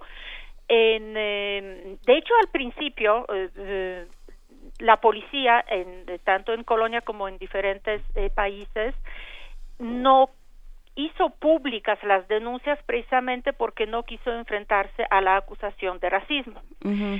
Sin embargo, el, eh, eh, pues las personas identificadas en los videos y lo que son los testimonios, pues sí, claramente hablan de personas con el eh, con el perfil que, que, que, que, finalmente dicen el, de, África del Norte, ¿no? para pues de alguna manera eso evitar las las estigmatizaciones o las acusaciones de racismo pues y las primeras personas condenadas eh, son personas de, norte de África ¿sí? evidentemente no significa que todos los eh, refugiados que todas las personas eh, constituyen una amenaza. Sin embargo sí hay elementos sobre los cuales en, no solamente la extrema derecha sino la misma eh, dinámica de los medios de comunicación de los cuales muchos pues simplemente quieren vender la noticia inmediata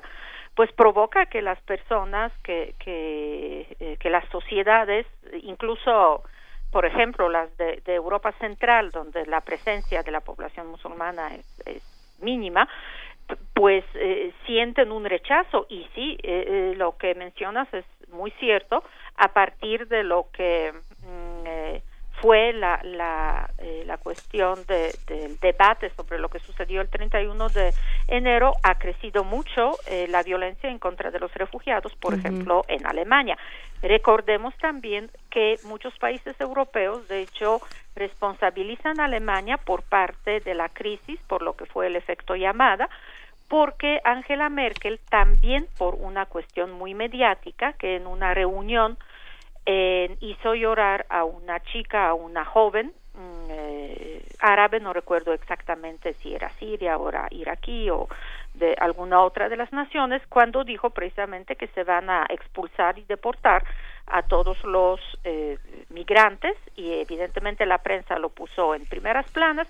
Y después frente a la llegada masiva de los refugiados el Alemania en, eh, simbólicamente abrió la puerta es decir Angela Merkel dijo que sí Alemania va a recibir a todos los refugiados que arriben a Europa. Y eso aumentó precisamente la presión hacia Turquía aumentó presión hacia Grecia porque en eh, ese tipo de declaración pues también abrió como la esperanza que realmente Alemania iba a recibir a todos los refugiados que como dijimos Alemania es de hecho percibida como el destino eh, ideal. ideal exactamente para los refugiados. Sin embargo Alemania ya después no públicamente, pero en reuniones privadas se ha retractado, ha presionado a Hungría, ha presionado a los estados bálticos, eh, balcánicos, ha presionado a Austria para que cierren las fronteras, ¿no? Entonces también Alemania está dentro de estas dinámicos, dinámicas totalmente unilaterales. Eh, y ya para, para cerrar esta conversación muy rápidamente, eh, doctora, ¿qué, ¿en qué se están fijando los académicos? ¿En qué se van a fijar eh, en los próximos días? ¿En dónde están poniendo su atención? Miren, en, em, Está prevista a principios de marzo, creo que el 7 eh, de marzo, una eh, reunión, una reunión, digamos, de, los países eh, miembros de, la Unión Europea con Turquía, en donde se supone que se iba a presentar una posición conjunta de los países europeos y negociar una forma, porque en hay dos rutas de entrada que finalmente convergen en Grecia, que es la ruta del Mediterráneo y la, la ruta eh, terrestre de, Turquía, eh, que es sobre todo utilizada por eh, por afganos, por, por eh, digamos por, por los refugiados o los migrantes de, de Afganistán. Entonces hay esta reunión eh, prevista de, donde la Unión Europea pues eh, tendría que presentar una posición conjunta. En esta semana, básicamente, que es lo que queda, en, eh, pues lo que estamos observando es si realmente la Unión Europea va a tener la capacidad de presentar una posición conjunta. Si llegan a la reunión con Turquía, con las mismas recriminaciones mutuas, con, eh, con acusaciones y, y, y pues sin alguna posición constructiva, pues desgraciadamente la, la crisis va a durar y también hay que considerar que ese flujo de, de migrantes normalmente desciende en invierno y aumenta con la primavera. Considerando que, que de cualquier manera es un flujo histórico eh, en este invierno, pues imaginémonos lo que va a suceder con la primavera y con eh, después con lo que es verano. También hay que considerar que evidentemente los refugiados están relacionados con lo que es la guerra en Siria y recuerdan que también eh, por el acuerdo auspiciado por Rusia y por Estados Unidos, pues hay cierta posibilidad de eh, por lo menos un eh, armisticio entre lo que es el régimen de, mm, de Bashar el-Assad y, y, lo que eh, es la oposición que podría disminuir la presión de los refugiados porque recuerdan que no todo es el problema del Estado Islámico, también eh, son las medidas de régimen sirio que aísla y, y, mata de hambre a, a las localidades eh, donde la oposición, los grupos de oposición, pues tienen mayor arraigo. Pues eh, veremos. Muchísimas gracias, doctora Marta Ockman. Eh, seguiremos el tema y, y, veremos qué sucede con estas reuniones y con, con estas conversaciones. Muchas gracias, gracias, por prestarle atención a este problema. Gracias. Hasta gracias. luego. Primer movimiento. La vida en otro sentido.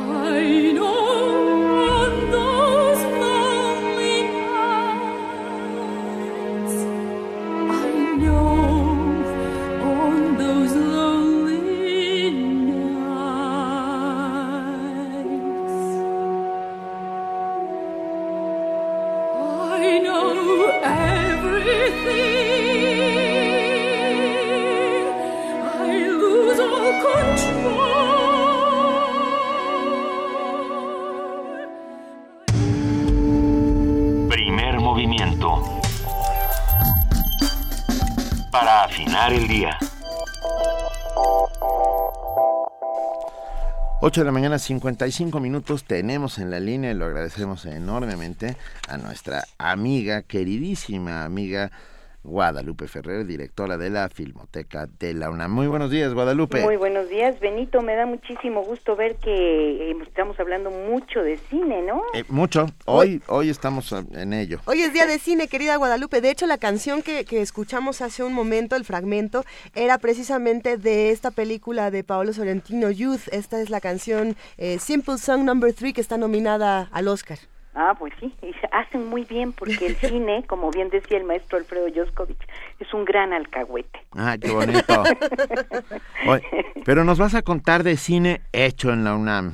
Sí, fíjate sí. que, bueno, fíjense, a los tres, buenos días. Buenos este, días. Fíjense que, que es que es sumamente interesante lo que uno puede descubrir eh, haciendo una investigación de fondo como la que la Filmoteca le encargó a Rafael Aviña y que tuvo resultados estupendos.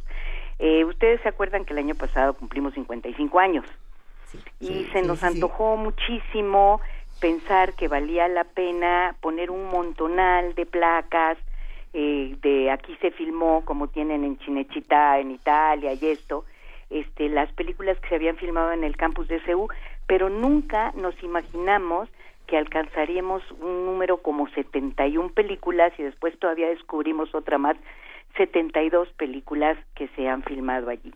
Eh, ya se pueden ustedes imaginar, CEU surge eh, la ciudad universitaria, que hoy es patrimonio de la humanidad y monumento artístico, surge eh, como la expresión de la máxima modernidad y la aspiración de este país de ahí crear a los, o sea, a los jóvenes que podrán conducirlo por un derrotero mucho mejor. Bueno, pues les digo rápidamente. Eh, de estas 72 películas que fuimos agrupando por años, de la década de los 50, de los 60, de los 70 y luego nos vamos de los 90 hasta el nuevo milenio, empezamos en 1952, todavía no se habitaba Ciudad Universitaria con los estudiantes que llegan hasta el 54 pero empezamos eh, encontrando un documental súper interesante que se llama Crisol del Pensamiento Mexicano y que da cuenta de todo este proceso de la construcción y de nuestras raíces este, indígenas y de lo monumental que se va a volver este sitio maravilloso que hoy es el campus de Ciudad Universitaria. Entonces, y como veo que tengo muy poco tiempo, solo quiero decirles que tienen ustedes ahí ya en sus manos un libro que queremos regalar que se llama Exterior Ciudad Universitaria, toma uno, se filma con la investigación y textos y comentarios de Rafael Aviña, que como les decía surgió de querer poner unas placas de aquí se filmó y ver que era absolutamente inviable a lograr documentar todas estas películas. Como curiosidad les comento que en los 50 se filmaron tres películas norteamericanas, o sea, realmente llamaba la atención el escenario. En una de ellas sale Lee Marvin, ¿no? Este, son Ansias de Matar, El Escorpión Negro y El Ídolo Viviente. Pero ahí se filmó también en los 50, en el 54, recién llegando los estudiantes, El Río y la Muerte, de Luis Buñuel, con un guion de él y de Alcorízar y en antes Raíces de Alasraqui, que es, o sea, son películas extraordinarias. Sin lugar a dudas, eh, para entusiasmar a los lectores, el libro da cuenta del tránsito y de cómo la sociedad mexicana se veía a su juventud, con películas de Viva la Juventud, con resortes de Andy Russell y los partidos de fútbol americano, ¿no? Hasta Güeros, que es con la última película que cerramos, porque es cuando estábamos ya cerrando la edición en, mil, en 2014. Nada más para eh, ubicar a los jóvenes hoy en, en, la, en el nuevo milenio, ustedes pueden encontrar ahí ya películas como eh, Las Buenas Hierbas, Como No Te Voy a Querer, Rudo y Cursi, El Cielo Dividido, Tlatelolco Verano del 68, Tercera Llamada, Filosofía Natural del Amor, La Dictadura Perfecta, Hilda, Yo Soy la Felicidad de este Mundo, y como les decía, Güeros. Pero pasando por una gran cantidad de reseñas que hace Rafael con comentarios, sinopsis, fotografía, este, que dan cuenta de toda esta relación de la universidad con el cine, que no solo ha sido, como ya lo saben, a través de la enseñanza con el CUEC, sino también con la preservación, el acceso y la difusión de su patrimonio fílmico eh, con la Filmoteca, ¿no? que es eh, nuestra tarea en particular, pero poniendo su esplendor y su maravillosa arquitectura eh, al servicio de este escenario para ir narrando historias de nuestro país. Entonces, bueno, les digo, ya tienen un libro para regalar. Ya, aquí lo tenemos, Exterior, Ciudad Universitaria, toma uno, se filma, investigas y además, perdón, les mandé dos películas de la historia en la mirada, porque la semana pasada hablé de la, el registro, lo que habíamos obtenido el registro de memoria del mundo en la UNESCO, en el capítulo México, y ahí usted, quien quiera tener estas películas, puede ver este, las imágenes de las que estamos hablando. Que son una maravilla. Vamos a dar las dos películas por Twitter. No, por Facebook. Por Facebook a los dos primeros que nos, nos, las pidan, la historia en la mirada. Y por Twitter, Exterior Ciudad Universitaria toma uno, se filma y que nos, que nos recuerden una película que se haya hecho en Ciudad Universitaria. Tú ya dijiste muchas. Y 72, ahí está Patsy, mi amor, que para la generación de los 60 fue todo un ícono, la, la Ofelia Medina. Eh, rápido les digo, se presenta en Minería el mañana, sábado, este a las 11, perdón, a las 5 de la tarde y en el FICUNAM, en el marco del FICUNAM, el domingo a las 11.30. ¿Mm? Vale, muchísimas gracias, una, un abrazote. Bueno, igualmente. Gracias, querida. Adiós, chao. Primer movimiento. donde la raza habla. La UNAM es sede del saber y la diversidad. Eres parte de una comunidad donde creces, compartes y sueñas. Eres el motor de la universidad. Participa en la consulta sobre el Plan de Desarrollo Institucional de la UNAM 2015-2019. Entra a consultapdi.unam.mx y conoce la propuesta del doctor Enrique Graue para definir el futuro universitario. Escribe tu opinión al correo sdi.unam.mx. Envía tus aportaciones. Son fundamentales para delinear el plan. Tienes hasta el 29 de febrero. Radio UNAM invita.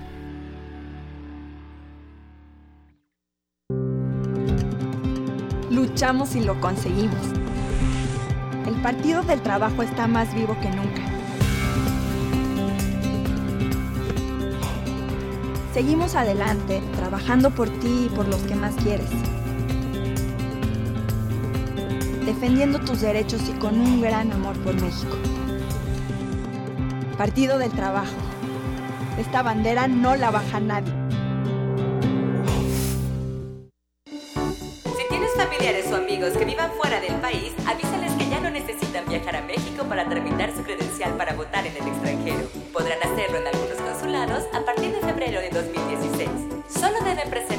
Acta de nacimiento original, identificación con fotografía y comprobante de domicilio en el extranjero. Para mayor información, consulta www.ine.mx o llama al 01800 433 2000.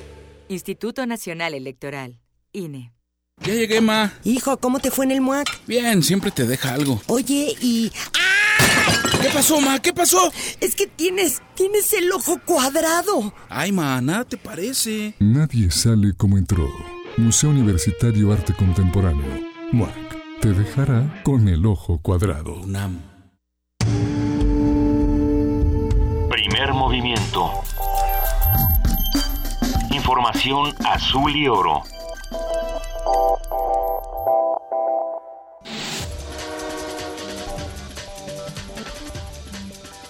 Informan avances en investigación de jóvenes desaparecidos en Veracruz. Enrique Galindo, comisionado general de la Policía Estatal, informó sobre el hallazgo de más restos humanos en el rancho Limón. La Fiscalía General de Veracruz espera los resultados de los estudios para darlos a conocer. Es un trabajo coordinado con la Fiscalía de Veracruz, todo es parte de la indagatoria formal que tenemos allá. Hemos seguido trabajando los restos que hemos recabado, hemos tenido un avance importante en la investigación, pero queremos desde luego coordinarnos con la Fiscalía para dar a conocer los resultados. Despide Mancera, titular de la Autoridad del Espacio Público. El jefe de gobierno de la Ciudad de México decidió destituir a Dayana Quintanar después de que se descubriera que la funcionaria presuntamente favoreció una empresa de publicidad en el proyecto de Metrobús en la avenida Reforma. Prevén ventas en el exterior de combustibles importados. Noé Navarrete de la Comisión Reguladora de Energía explicó que la gasolina y el diésel que ingresan a México no necesariamente va a quedarse en el país. Las empresas interesadas en adquirir permisos previos de importación, incluso Pemex, podrán vender los combustibles al mercado extranjero. Asegura Vicente Fox que no pagará por muro fronterizo. En entrevista con el periodista Jorge Ramos, el exmandatario, respondió el precandidato republicano Donald Trump luego de que este comentara que obligaría a México a pagar por la ampliación del muro en la frontera que es un fanfarrón, presumido, ignorante, que no tiene ni idea de lo que es sentarse en la silla de la presidencia de los Estados Unidos. Es un lugar de alto respeto. Seguir a un falso profeta como es Donald Trump, seguirlo al desierto sin saber a dónde lleva esta nación, es peligrosísimo. I am not going to pay for this Wall. Protegen a pederastas. La cadena británica BBC protegió a las estrellas de televisión Jimmy Savile y Stuart Hall, quienes durante décadas abusaron sexualmente de menores, incluso en los propios estudios de grabación. Como resultado, el director general de la televisora, Tony Hall, pidió perdón a las víctimas. La BBC les falló cuando debió haberlos protegido. Estados Unidos pide a la ONU endurecer sanciones contra Corea del Norte. El país norteamericano entregó un borrador en el que establece castigos a la nación asiática por realizar pruebas de armas nucleares, lo cual pone en peligro la paz mundial. Habla Samantha Power, embajadora estadounidense ante la ONU.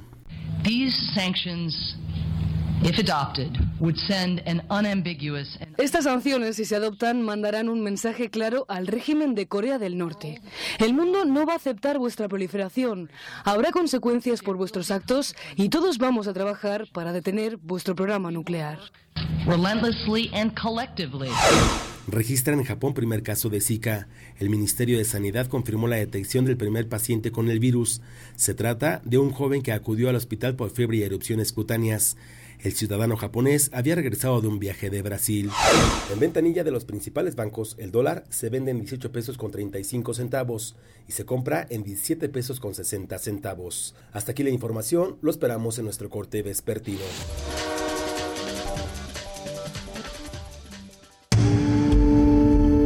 Primer movimiento. Donde la raza habla.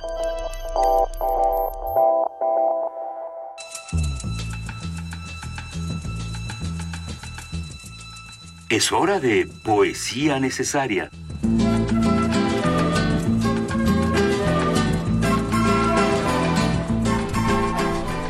Llegó el momento de poesía necesaria y esta mañana es el turno de nuestro querido Benito Taibo. Aquí estoy y va a ser corto porque tenemos muchas cosas. Pero corto pero contundente. Es un poema de Pablo Neruda llamado Silencio. Yo que crecí dentro de un árbol tendría mucho que decir, pero aprendí tanto silencio que tengo mucho que callar. Y eso se conoce creciendo, sin otro goce que crecer sin más pasión que la substancia, sin más acción que la inocencia, y por dentro el tiempo dorado hasta que la altura lo llama para convertirlo en naranja. Primer movimiento. Escucha la vida con otro sentido.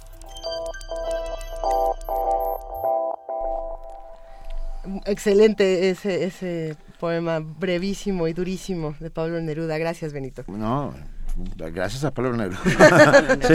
Gracias a Pablo Neruda. Venga, tenemos ya en la línea a nuestra queridísima Mariana Gándara, jefa de artes escénicas del Museo Universitario del Chopo. Hola Mariana. Hola Benito, hola Luisa, hola Marines, ¿cómo están? Mira Mariana, vamos a vamos vamos a tomar un beso, vamos a copiarlo, a cortarlo y lo vamos a pegar hasta el Museo del Chopo donde están pasando muchas cosas. Cuéntanos. Exacto. Pues este fin de semana, a partir del día de hoy, vamos a tener tres sesiones de Cortar, Copiar y Pegar, que es una obra de Aristeo Mora de Anda, que ustedes lo recordarán por proyectos como Los Encuentros Secretos, que era este juego de correspondencia con la Santa María de la Ribera, en donde nos mandaban postales que iban contando en dónde era que la gente de la Santa María sentía desarraigo, y a partir de eso se construía una pieza escénica que culminaba con el hecho de llevar a la gente a caminar por las calles de la Santa María y encontrar los espacios que estaban haciendo justo el ejercicio contrario, que era que mantener la memoria del barrio vivo. Entonces decidimos volver a invitar a Aristeo con otro proyecto que tienen, que es este de cortar, copiar y pegar, que es un juego para generar falsas biografías. Entonces, eh, de lo que se trata este asunto es que hace unos seis años murió Aristeo Mora. Aristeo Mora era el abuelo de nuestro querido Aristeo y desgraciadamente de él se sabe muy poco. Aristeo sabe que su abuelo eh, pues nació en un pueblito cerca de Guadalajara, que se casó con su prima, que terminó siendo su abuela. Sí que en algún momento trabajó para Disney y entonces intuye que hubo algo ahí donde tuvo que haber ido a Estados Unidos, este, pero mucho más nada. Y durante los últimos tres días, lo que hemos hecho es que a partir de unas citas de media hora, la gente que se anotó este, a través de redes sociales, correos y por llamadas, pudo sentarse durante media hora con Aristeo a contarles las historias de sus propios abuelos.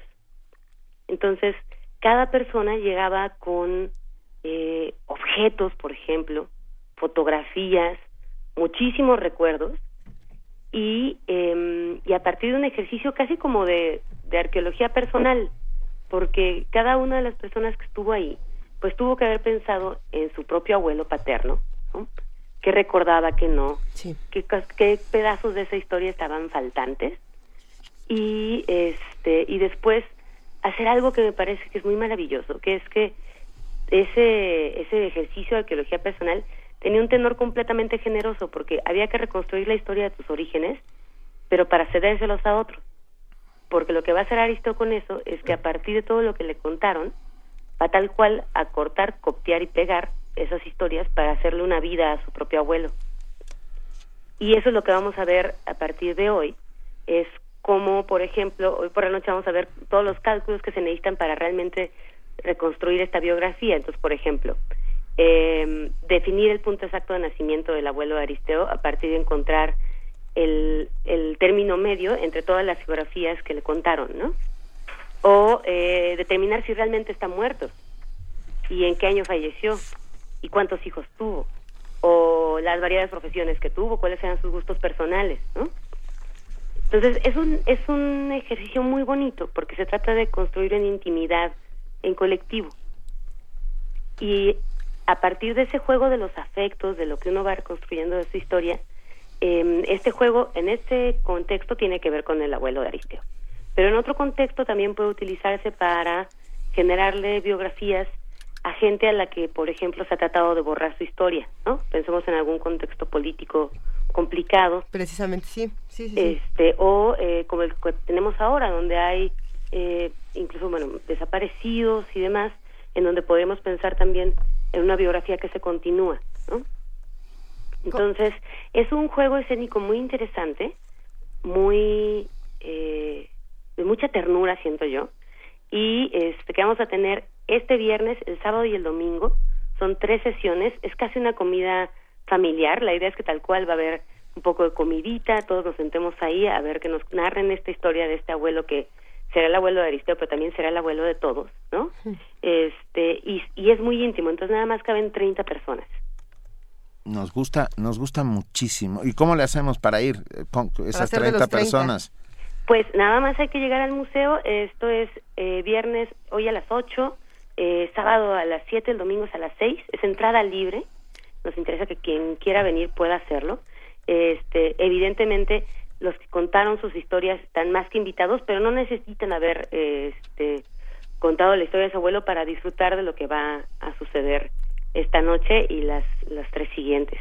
Me, me, parece un ejercicio bellísimo, Mariana, eh, pensar que toda esta intimidad que nos han arrebatado, toda, toda la, la, la, autenticidad que nos pueden arrebatar, la podamos recuperar en colectividad, la recuperemos entre todos en esta arqueología personal que, que mencionas. Eh, se han hecho ejercicios en el Chopo, tú personalmente has, has realizado muchos ejercicios de, de, museos de arqueología personal y creo, creo que es un ejercicio que todos debemos construir. Sí, es, es en realidad un, una práctica que creo que es importante, ¿no? Nos faltan lugares en donde, aunque seamos extraños, permitirnos también cierta vulnerabilidad, volvernos a narrar a nosotros mismos para construir algo entre todos. Construyamos, sin lugar a dudas. La única manera de sobrevivir es haciendo comunidad. Lo tenemos clarísimo aquí y en el Chopo lo tienen más que claro. ¿Eh?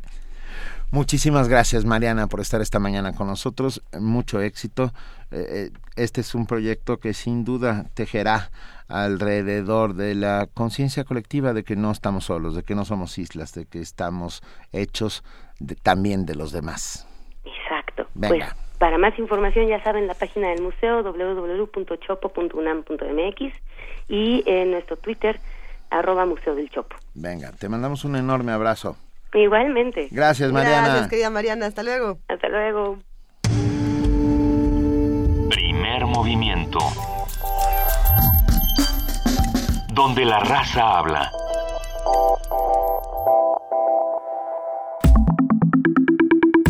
La mesa del día.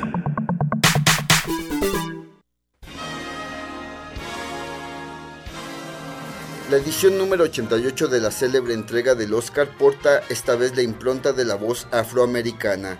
Se trata del boicot al que han llamado personajes de Hollywood como el director Spike Lee. La historia se explica por el argumento de la falta de diversidad, pues los 20 actores y actrices dominados en las cuatro categorías son blancos.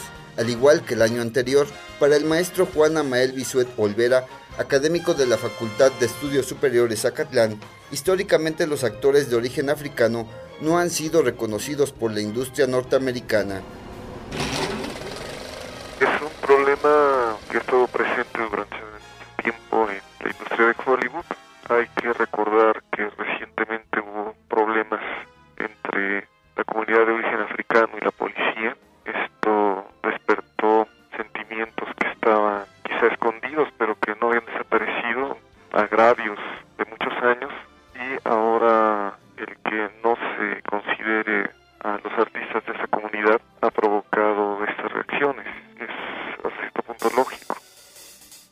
especialista universitario consideró que la coyuntura actual es propicia para que los actores de origen africano levanten la voz.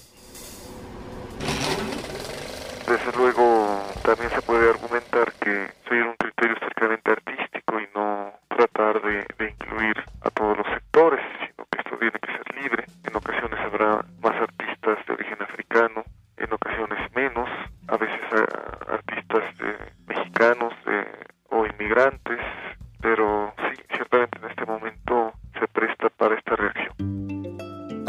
los actores que se han sumado al boicot son Will Smith y su esposa Yada Pinkett Smith, entre otros. Otro aspecto que ha llamado la atención es la demanda que la Academia de Artes y Ciencias Cinematográficas presentó en la Corte Federal de California contra la empresa Distinctive Access. La denuncia fue por organizar la entrega de obsequios a los nominados más distinguidos al Oscar, entre los que se incluyen un viaje de 10 días a Israel, una cirugía de elevación de pechos, un vaporizador de tabaco o marihuana, así como un juguete sexual para mujeres. Según la academia, la compañía se está aprovechando de la atención mediática que genera la entrega del Oscar para vincular marcas con los personajes más populares de Hollywood.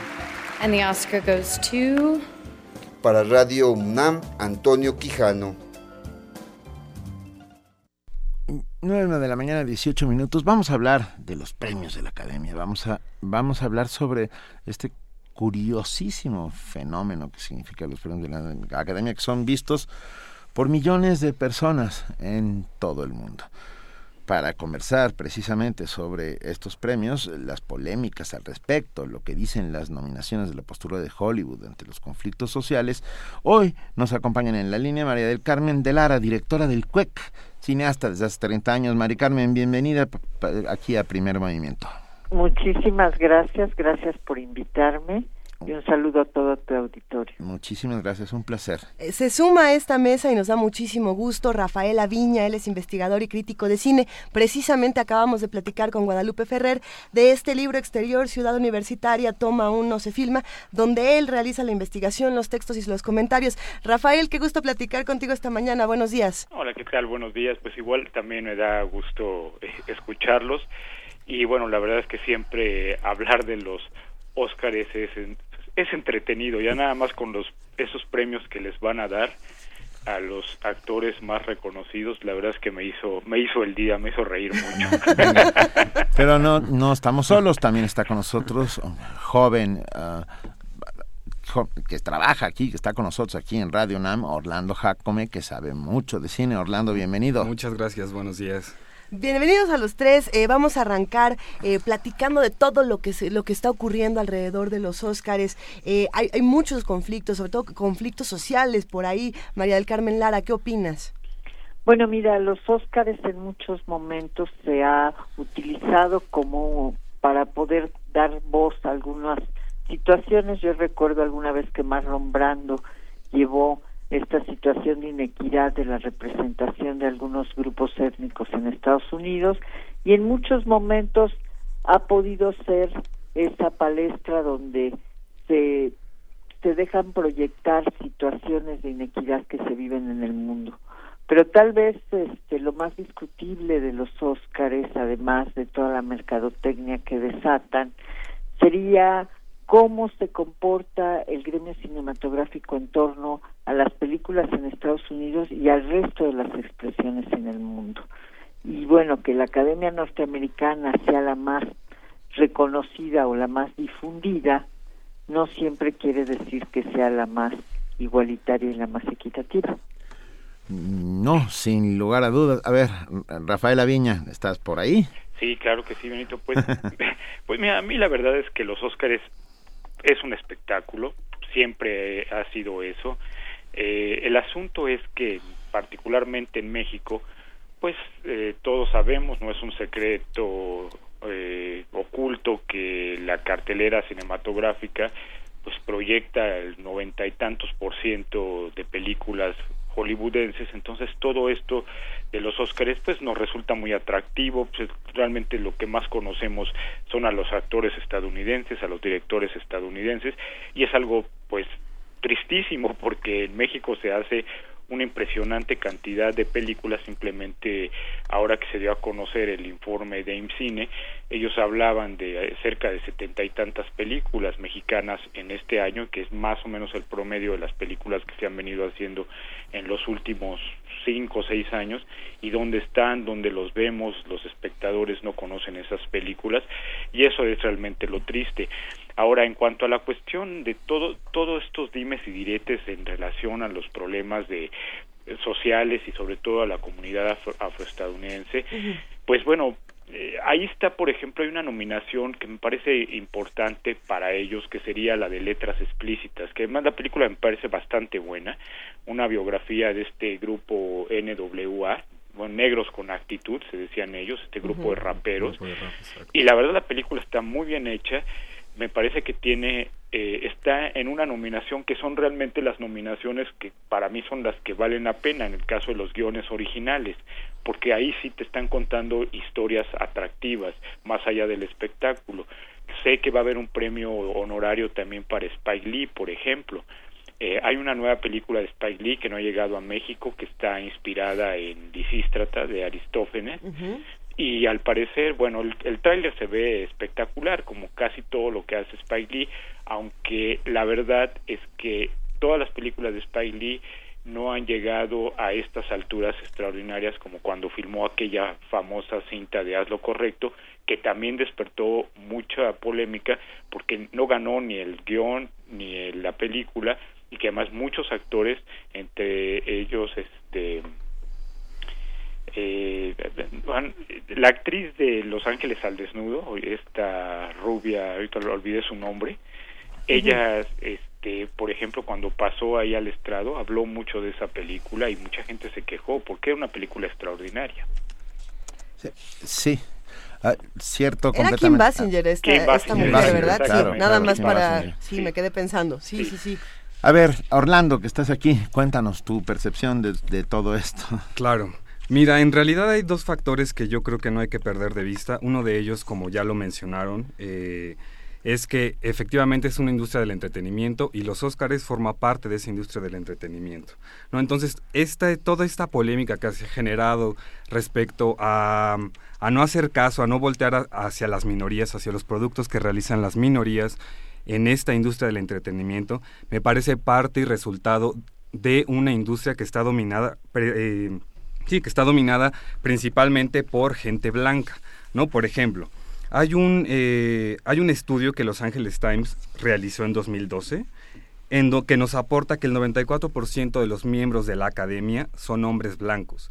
De este 94%, 77 son hombres. Entonces estamos hablando que, además de ser hombres blancos, quienes dominan la industria, eh, las mujeres también están quedando, están quedando, digamos, ciertamente relegadas. Sin embargo, a mí no me parece que haya, eh, que haya una discriminación, no quiero utilizar el término eh, racial, claro, una discriminación por las minorías hacia la comunidad afroamericana, hacia la comunidad latina, puesto que en otras ocasiones han, han ganado premios, han sido nominados y además la gente que empezó con, esta, con este desacuerdo, que es Yada eh, Pinkett, la esposa de Will Smith y Spike Lee, me parece que viven bastante bien gracias al trabajo y al reconocimiento que han tenido dentro de la industria. No viven como, como, unas, como personas relegadas dentro de la industria. Entonces me parece más bien que es como un berrinche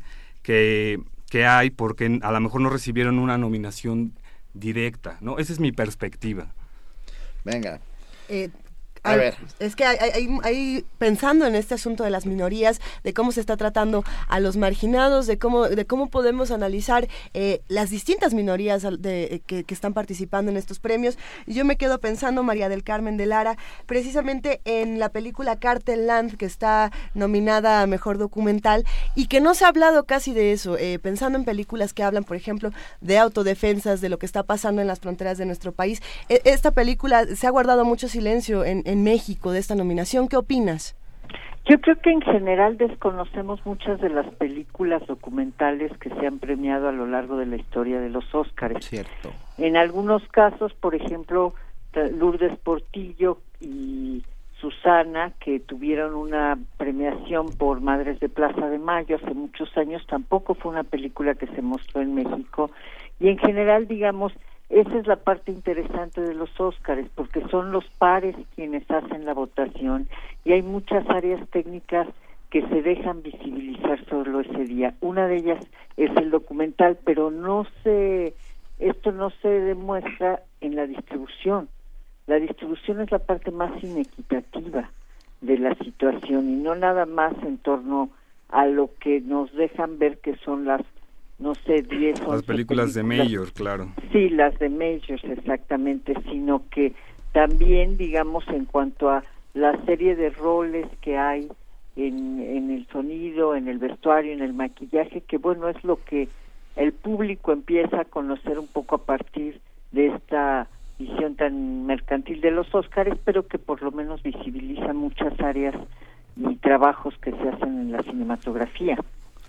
Por supuesto. Déjenme poner sobre la mesa algo que a mí me está sorprendiendo desde hace de unos, de unos años a la fecha, ah, que es, parece ser que estamos asistiendo a la inminente muerte de la ficción. Todos, todas las películas comienzan con, en un, con una pantalla en negro donde dice basada en hechos reales. Estamos, estamos viendo que la, que la vida es más grande que el cine y que el cine se está dando cuenta de semejante cosa. Ah, cuatro de las películas que hoy eh, compiten por el premio de la Academia como mejor película están basadas en hechos reales. Rafael Laviña, eh, ¿nos están matando a la ficción?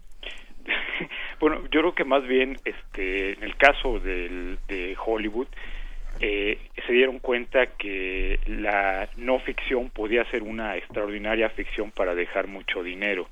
Porque aquí en México este, desde hace mucho tiempo se viene haciendo un cine precisamente así entre la ficción y el documental. El, el documental llegó en un momento a ser la mejor opción para el cine mexicano y, y eso es algo pues, con mucho orgullo hay, hay que decirlo que ellos de alguna forma pusieron como un ejemplo importante. Ahora, en el caso de Estados Unidos, esto de, como tú dices, es muy, es muy curioso y es muy eh, ver eso de basada en hechos reales, inspirada en hechos reales, incluso hasta las mismas series de televisión que ahora han tenido tanto éxito, eh, la mayoría de ellas también aparece este pequeño, esta pequeña frase de basada en hechos reales o inspirada en hechos reales y lo único que, que sucede es que se dieron cuenta que dentro de la realidad pues, se esconde la mejor de las ficciones y eso siempre ha sucedido. Recordarán cuando eh, ganó eh, la, los Óscares principales esa película del El silencio de los inocentes que acaba de cumplir 25 años. Eh, esa película eh, tuvo un impacto, se catapultó porque coincidió con el caso de Jeffrey Dahmer, este, el carnicero de Milwaukee. Así es. Entonces, lo que estaba planteando la, la realidad del silencio de los inocentes, pues se quedaba súper chiquita con lo que pasaba con el carnicero de Milwaukee. Entonces, eh, eso es lo que hace Hollywood, ¿no? De ellos aprovechan todo es negocio y la no ficción y las historias reales se han convertido en historias de ficción ahora que en un contraste, pensando en estas películas que están tratando los temas sociales, eh, por ejemplo, Trumbo, eh, las nominadas que están basadas en, hechos reales, también tenemos eh, la ficción más extrema y, una de las nominaciones quizá más sorprendentes, que es el caso de Mad Max Fury en la carretera, de George Miller. Orlando, ¿tú qué piensas precisamente de, de, esta, de esta película en particular, que, que se ha dicho feminista por excelencia, brutal en muchos sentidos, con una producción muy, muy muy fina y bueno, que, que está como rompiendo también este esquema de lo que está ocurriendo entre las películas de este corte social y, la, y la ficción más brutal y apocalíptica que podamos Te refieres a la, a la dama danesa, Por a ejemplo, la chica danesa. a la Sí, chica sí, sí. danesa. Mira, en realidad, eh, exactamente, la de Mad Max es una película eh, de ficción completamente. Sin embargo, los temas que trata son sociales, son, son temas Sí, sociales. sí, sí. Entonces, es ocupar eh, un universo eh, quizás inventado, un universo que no existe, para hablar de un tema social, para hablar de un tema que nos interesa a todos. Las otras películas, si bien toman ciertos fragmentos o toman unas fragmentos de una historia, de un acontecimiento histórico que tiene bastante relevancia, como puede ser Spotlight, de esta historia, eh, bueno, sin llegar al spoiler. No, eh, de este- pederastía. Ajá, de, ese- de esa historia de pederastía, o como puede ser también de Big Short, que es una historia que nos narra de una manera sencilla lo, cómo, cómo sucedió la crisis del 2008, la crisis Y cómo los económica buitres inmobiliaria de estaban en 2008. todas partes. Exactamente. Entonces, me parece que siempre eh, el cine debe nutrirse de, de la realidad, ¿no? Y utilizar quizás la ficción para hablarnos y contextualizarnos de un acontecimiento trascendente e importante, ¿no? Yo quisiera comentar algo al respecto. Creo que el cine nace también con el documental. Ahora se le da por llamar no ficción. Eh. Y es un término como de las organizaciones no gubernamentales. Yo no estoy de acuerdo con eso. Yo creo que el cine documental este, tiene una trascendencia y tiene un tratamiento y una metodología distinta. Sí. El formato es el mismo, pero que eh, obviamente en muchos casos, al nutrirse ambos, tanto el cine de ficción como el cine documental, de una interpretación de la realidad, son eso, representaciones de acuerdo a una visión. ¿no? Y la diferencia para mí básica es que dentro del documental no hay un control de la situación, y hay un encuentro con los otros, y hay un expresar o contar una historia que le pasó a alguien en la vida real, que vivió, que, que, que maneja una serie de emociones y una serie de situaciones muy importantes en torno a la ética. Entonces creo que ambas son valiosas, no creo además que ninguna sea superior a la otra, simplemente políticamente el documental ha sido más castigado precisamente porque exhibe muchos de los temas que les molestan a ciertas zonas de poder o a ciertas personas en el poder. Claro, sin embargo, yo ahí quiero, quiero hacer una, un pequeño comentario. También el documental, al igual que las películas, llamémosla, de ficción, tienen una postura muy clara, ¿no? Una postura política, una postura ideológica, porque es complicado realizar, filmar un documental y ser, ser objetivo. Creo que no se puede y a lo mejor estaría hasta mal, ¿no? O sea, el director debe tener una postura ante cierto acontecimiento que va a filmar que le interesa llevar a la pantalla, sea documental o sea una historia de ficción. ¿Qué opinas, Rafael Aviña? Sí, eh, estaba pensando exactamente lo mismo, porque, bueno, eh, lo que sucede es que el documental eh, hay que no hay que dejar eh, dejar de lado que hay un montaje final y en ese montaje final el director decide qué quita o qué pone. Entonces, también hay un control de la, de la, de la situación. O sea, en principio estoy de acuerdo con lo que dice María del Carmen de Lara, a quien le mando un abrazo y bueno, y ojalá nos veamos pronto en el consejo allá en la filmoteca. Ahí nos invitan, por favor. y, y- y- y- pero por otro lado sí sí pienso que lo que también lo que dice Orlando también tiene mucha mucha razón hay una postura en donde bueno desde que pones la cámara el ángulo que escoges ya estás seleccionando un determinado lugar para escoger desde dónde quieres filmar a la persona. Y al mismo tiempo en el montaje final pues tú decides qué quitas qué pones. Entonces sí el, el, el documental también tiene este una postura ideológica respecto al, al a quien le está dirigiendo. Es el caso por ejemplo pasando a los Óscares de los documentales que están nominados. Por ejemplo si uno ve el, el documental de Amy eh, pues hay muchas cosas que dejaron fuera, hay muchas otras cosas que no pusieron. Y esa es en la perspectiva de quien dirige. A mí, por ejemplo, en particular, me fascinó este documental que vi el anterior de Joshua Oppenheimer, el de Act of Killing, que era una, era una cosa realmente terrible. Alucinante. O sea, alucinante, brutal, espeluznante. Me acuerdo que cuando lo vimos en Morelia, estuvimos como cuatro o cinco horas con varios colegas discutiendo si qué tan válido era un documental de esa naturaleza.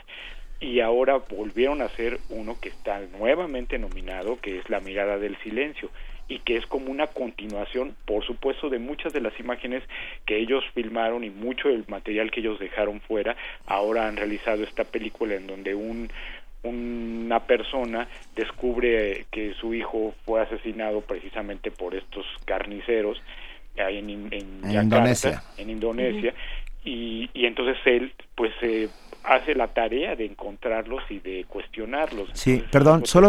Perdón, Rafael, solo para nuestro público. The Act of Killing es una recreación eh, en tono de ópera bufa ah, de los de los crímenes cometidos, eh, crímenes de lesa humanidad cometidos por los militares durante el golpe de estado en Yakarta, Indonesia, en los años 80. Ah, solamente para que lo sepamos. Y el documental es ah, yo- estremecedor en muchos sentidos.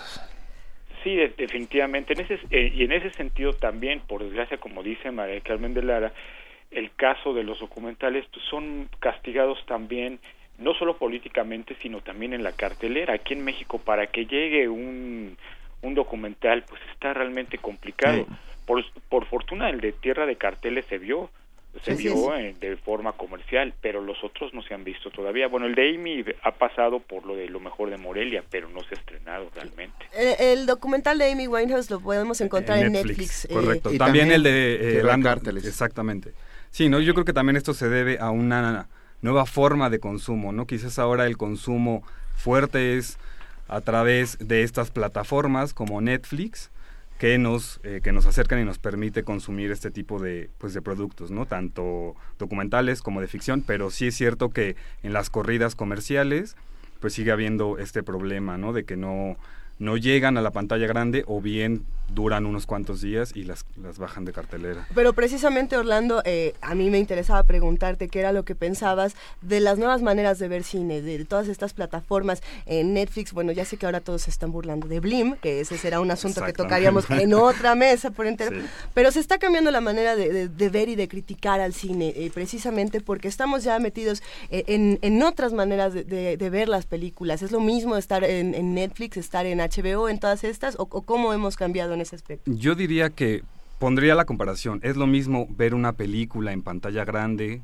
con un sonido THX, con un sonido 5.1, o verlo en tu casa, frente a la pantalla, eh, con, aunque tengas 5.1, no es la misma experiencia, ¿no?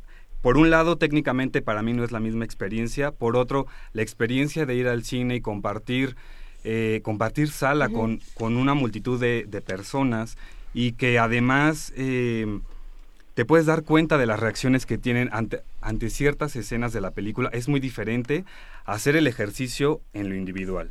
No, a mí me sigue gustando más ir al cine, sin embargo, hay que reconocer que estas, nu- estas nuevas formas de consumo de estas plataformas, ya sea Netflix, ya sea Movie, nos están ofreciendo la, la posibilidad o la inmediatez de consumir ese contenido. Y Y que... de- y de- perdón. No, adelante, adelante. Por favor, María No, Carmen y de Lara. pronto sí de poder tener otras ventanas de salida en términos de la distribución. O sea, yo estoy de acuerdo con ustedes para retomar en dos temas. Cuando me refiero a que el documental sí es una visión de alguien y sí esta no es la realidad nunca, una interpretación efectivamente y en ese sentido hay obviamente un, una, a lo mejor la palabra es control del director, me refería más bien a que uno llama a un actor y tiene un horario y en el caso del documental no es así. Pero bueno, eso a lo mejor desde otra mesa. Pero en Sí. esto de la distribución creo que sí es muy importante que existan diversas salidas, diversas pantallas, porque tenemos diversos públicos. Y, y que si esas pantallas realmente pueden llegar a ser, que eso es lo complicado, quien tiene el dinero para invertir y tener esa cantidad de materiales para poderlos exponer a un público, pueden enriquecer también miradas y, y películas que casi no se han exhibido en las pantallas, ¿no? Puede enriquecer esa salida y ese encuentro con el público, que es de lo que se trata el cine, ¿no? Eh, hay cuatro mexicanos eh, eh, formaditos en la cola para, re- para posiblemente recibir un premio de la Academia. Estoy hablando de González Iñárritu, del Chivo Lubeski, de Martín Hernández como mejor mezcla de sonido y del direct, de los pro- bueno, los productores de Cartel Land, ¿no? Que serán son los que reciben en el caso de documentales la producción o la dirección. No, ninguna de las dos ¿No? es no, es una producción totalmente estadounidense. Ah, mira. Sí, claro. Bueno, Sí, pues, lo que pasa es que esa la quitamos. hablan los temas, eh, los temas que se tratan son evidentemente mexicanos y eh, hay ciertas declaraciones de Mireles, por eso es que hay Sí, como por- esta conf- confusión, pero en Bueno, realidad no. Tenemos entonces a esos tres. Ah, ¿Podemos hablar un poco de ellos? Rafa Viña. Sí, sí, por supuesto. Bueno, pues la verdad es que los últimos años han sido de los mexicanos. Eso este, le agrega un sabor eh, grande a, a ver la entrega de los de los Óscares y como vuelvo a repetir, pues no es más que un espectáculo en sí, es. la, la misma entrega de, de los Óscares. Aquí de alguna forma también eh, veríamos que toda esta cuestión de las minorías, pues no, también sale sobrando. ¿Por qué? Pues porque los mexicanos han venido acaparando este, los Óscares en los últimos años y con toda la seguridad del mundo vamos a ver a, este, a por lo menos a Emanuel Lubezki subir por el Oscar y Yo opino lo mismo. Por se- segunda y- vez. y- y sí y por tercera, Tercera. vez Por Lubezki. tercera. Con gusto, por tercera y con gusto Y con por supuesto. con mucho gusto, por supuesto, porque además el hombre es sumamente talentoso y este y también seguramente vamos a ver ahí está un poco difícil lo de Iñárritu, pero es muy probable que sí que sí gane. Entonces, Porque ¿quién, piensas que le puede dar batalla? pues bueno, el- el- quien le puede ahí este quitar este eh, o- una sorpresa puede ser este irlandés Lenny Abramson, porque eso la, la película La habitación, esas películas chiquitas en apariencia, Sí. pero que se logran colar por la puerta trasera. Basada en hechos reales, Rafael. otra vez basada en hechos reales y sin- y bueno y el otro director que me parece que sí que sí le puede dar la talla es Tom McCarthy con la de Spotlight sobre todo porque Spotlight también ya ha ganado algunos de los premios este de los sindicatos bueno en el caso también aparte de los críticos también este en el caso de los guionistas esos son los que le podían ahí este ocultar o quitarle el premio al al negro, pero Lubeski pues sí no no tiene es- a pesar de que todos los cinefotógrafos que están nominados son extraordinarios y sus trabajos son espléndidos, yo creo que este va a ser el tercero para él. Y, y bueno, haberse echado ese cacho de película ah, sin utilizar luces, o sea, con solo luz natural, es, es, es un alarde, ¿no? Sí, no, de- definitivamente, y eso habla precisamente, vuelvo a remit- remitir, remitir a lo que pasa en México, que eh, los eh, técnicos, los, los creadores este, mexicanos, pues trabajan con condiciones tan complicadas, eh, con tan escaso presupuesto, que cuando llegan a las grandes ligas, pues ellos ya tienen una artesanía tal que la es- explotan y, y logran estas maravillas. Y hay que recordar que aquí en México hay unos cinefotógrafos maravillosos que están Sí. empezando desde, desde- yo acabo de ver esta nuevamente esta película de las búsquedas que es foto de César Gutiérrez Miranda si no me equivoco del CUEC y es espléndida la fotografía en blanco y negro por ejemplo digna para de un premio de Oscar. Mari, Mari Carmen. Eso es cierto, mira, en la escuela de fotografía es tal vez la escuela más fuerte de México, gracias a un enorme maestro que hay aquí que se llama Mario Luna, entre otros, y Emanuel Lubezki ha logrado tener un método de trabajo donde se pone al servicio de la historia. Y entonces él puede resolver desde distintas maneras, es decir, el ejercicio de Gravity a través de pantallas verdes y todo esto es todo, digamos, esto que le llaman green screen, que es donde desaparecen los fondos, pues es también toda una eh, todo un estudio, toda una preparación al respecto. En este caso, que encuentra la luz natural como parte de la historia, de enriquecer esta historia, pues obviamente también es una búsqueda que le ha permitido eh, formar un equipo muy interesante porque también la persona que opera su cámara es un, un gran operador de cámara y entonces creo que efectivamente para mí Lubeski es mi gallo efectivamente porque no nada más ha sido seis veces nominado sino que creo que va a ser de los pocos que tenga por tercera vez un Oscar. ¿no? Sería, pero ah, ah, existen otros casos de tres Oscars seguidos. No, ese sería el primer caso que se presenta y en, en toda la historia de, de los premios Oscar.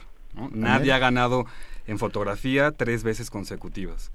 Y de ser, eh, de ser ganador sería pues la tercera, la tercera estatuilla en, en sus manos.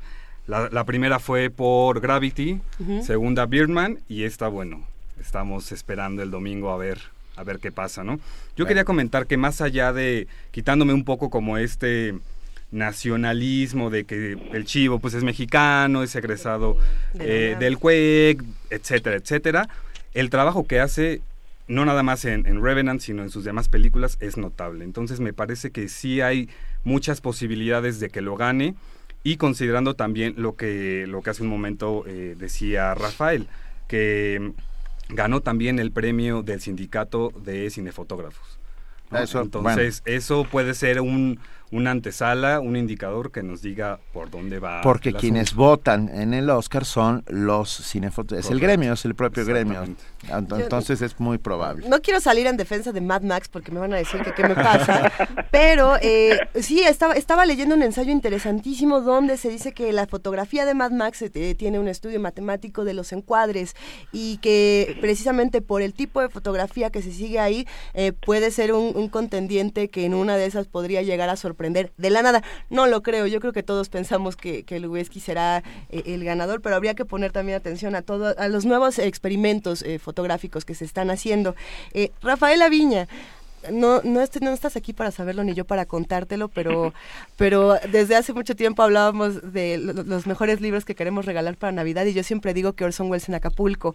Eh, pero hay, hay una razón para preguntarte lo siguiente. Eh, a mí me llama mucho la atención los enigmas y los mitos que hay eh, alrededor de la industria cinematográfica, desde el asesinato de la Dalia Negra, desde lo que ocurre, por ejemplo, esta, esta maravillosa historia que tú cuentas, pero hay muchas historias que, que no sabemos y que, y que podrían enriquecer muchísimo esta mesa. Eh, ¿Te sabes alguna, algún mito, algún enigma cinematográfico que se relacione con, con los Óscares, por ejemplo?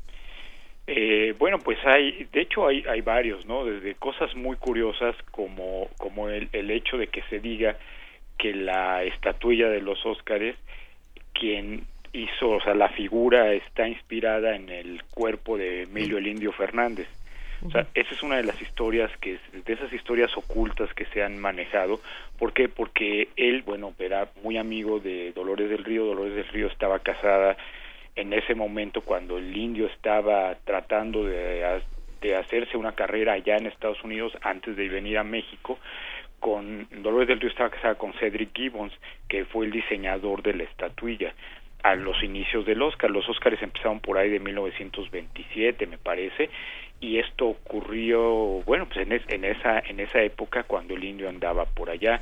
Otra de las leyendas es la del el famoso cartel de Hollywood ahí en la colina de Los Ángeles, que era Hollywoodland, ¿no? Sí. Originalmente se llamaba así, algo que eh, James Elroy lo ha retratado mucho en varios de, De sus de- novelas. de sus novelas, ¿no?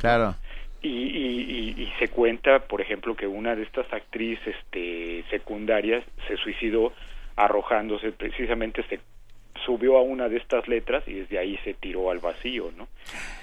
Y bueno, y Oscar se llama Oscar por, de- por una manera, por una cosa francamente curiosa, ¿no? Porque el tío de la, de la secretaria del, la- del director de Metro Holding Mayer dijo, ay, cuando vio por primera vez la estatuilla que no tenía nombre, dijo, se parece a mi tío Oscar. Y qué cosa, ¿no? Y acaba siendo un genérico intercambiable.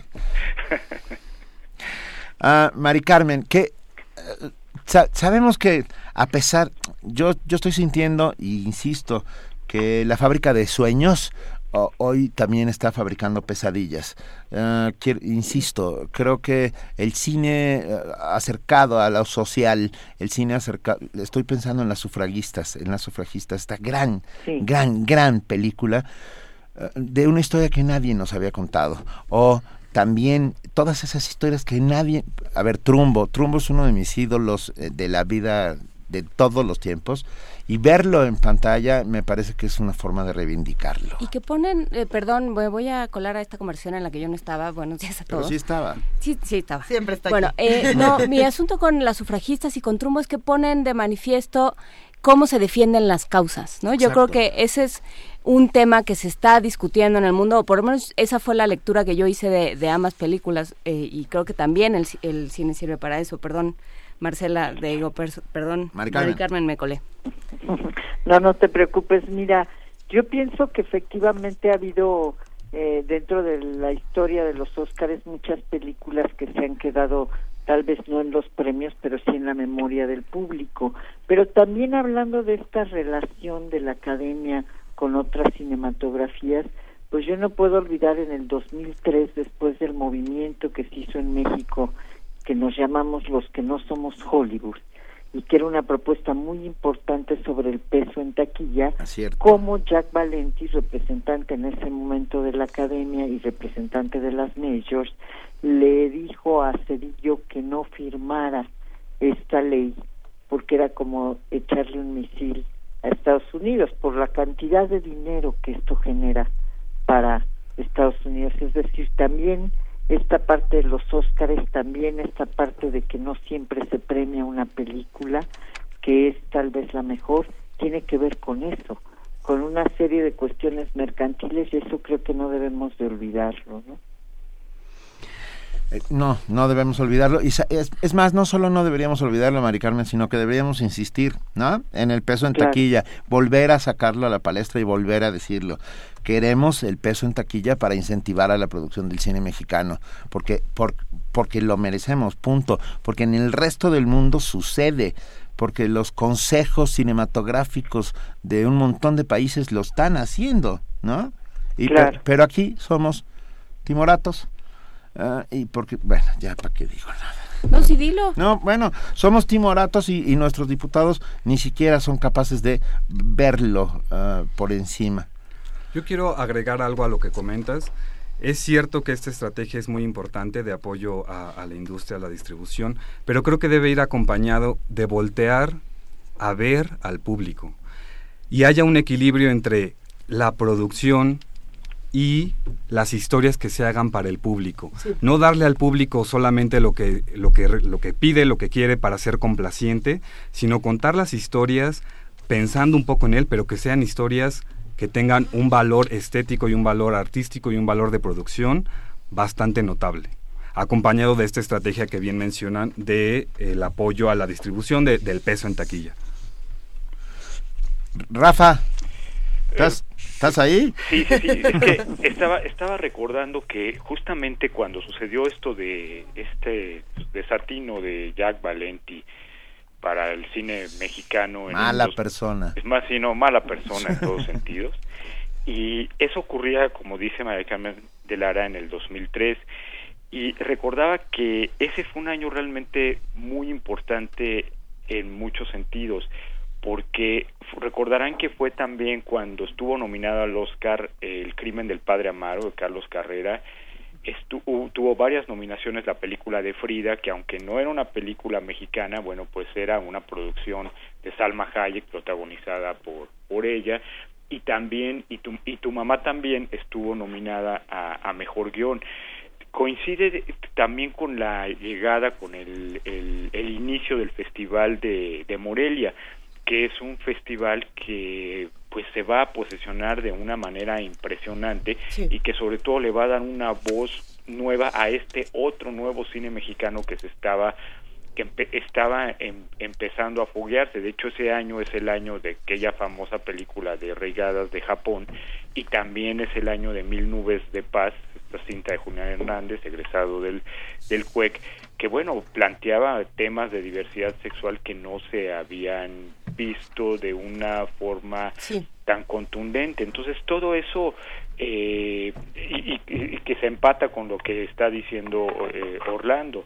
Eh, tiene que ver también con este otro cine. Si, si bien hay un cine, como el caso de Japón, que, que a lo mejor al grueso del público quizá no le diga nada o a lo mejor no le parece atractivo, una película como la de Mil Nubes de Paz sí puede ser una película comercial desde otra perspectiva muy diferente a las cintas que estamos acostumbrados a ver de cine comercial como este A la mala y esta de Busco marido o Busco amante para mi mujer o estas nuevas películas mexicanas, ¿no? Algún día hablaremos del término, ¿no? Sí. El término comercial, porque, perdón, uh, a ver, García Márquez, es, sus libros son absolutamente comerciales, ¿estás de acuerdo? Se venden, son bestsellers.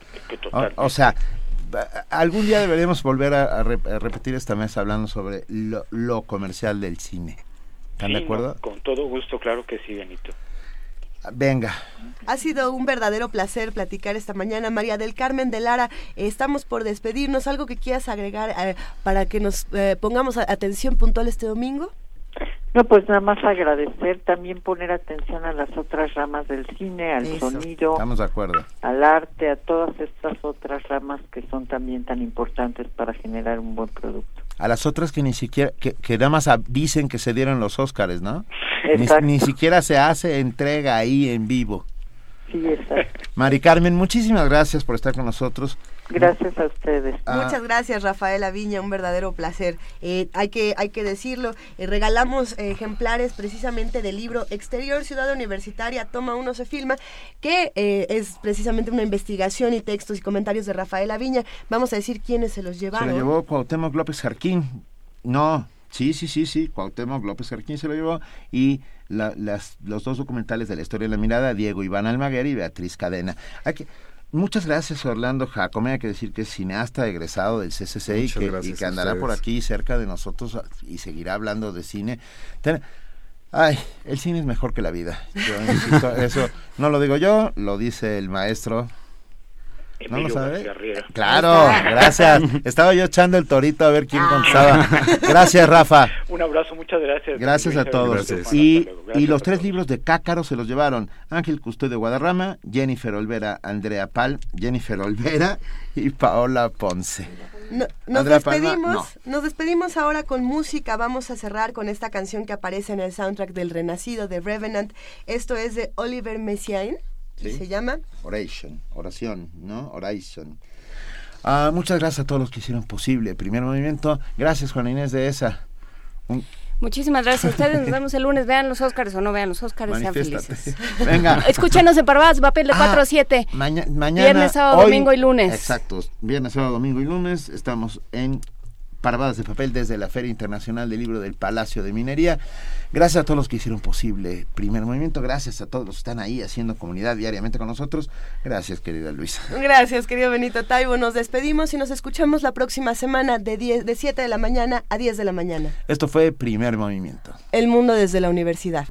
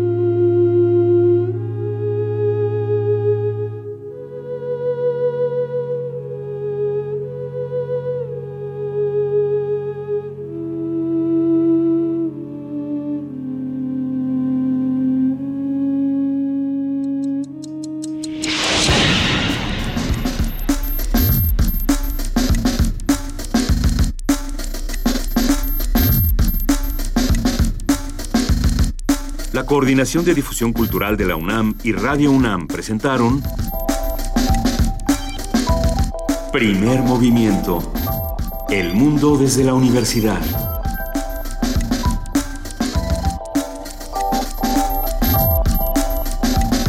Operación técnica Arturo González. Información Antonio Quijano, Amalia Fernández, Miriam Trejo, Dulce García, Cindy Pérez Ramírez, Cristina Godínez, Abraham Menchaca y Vania Nuche.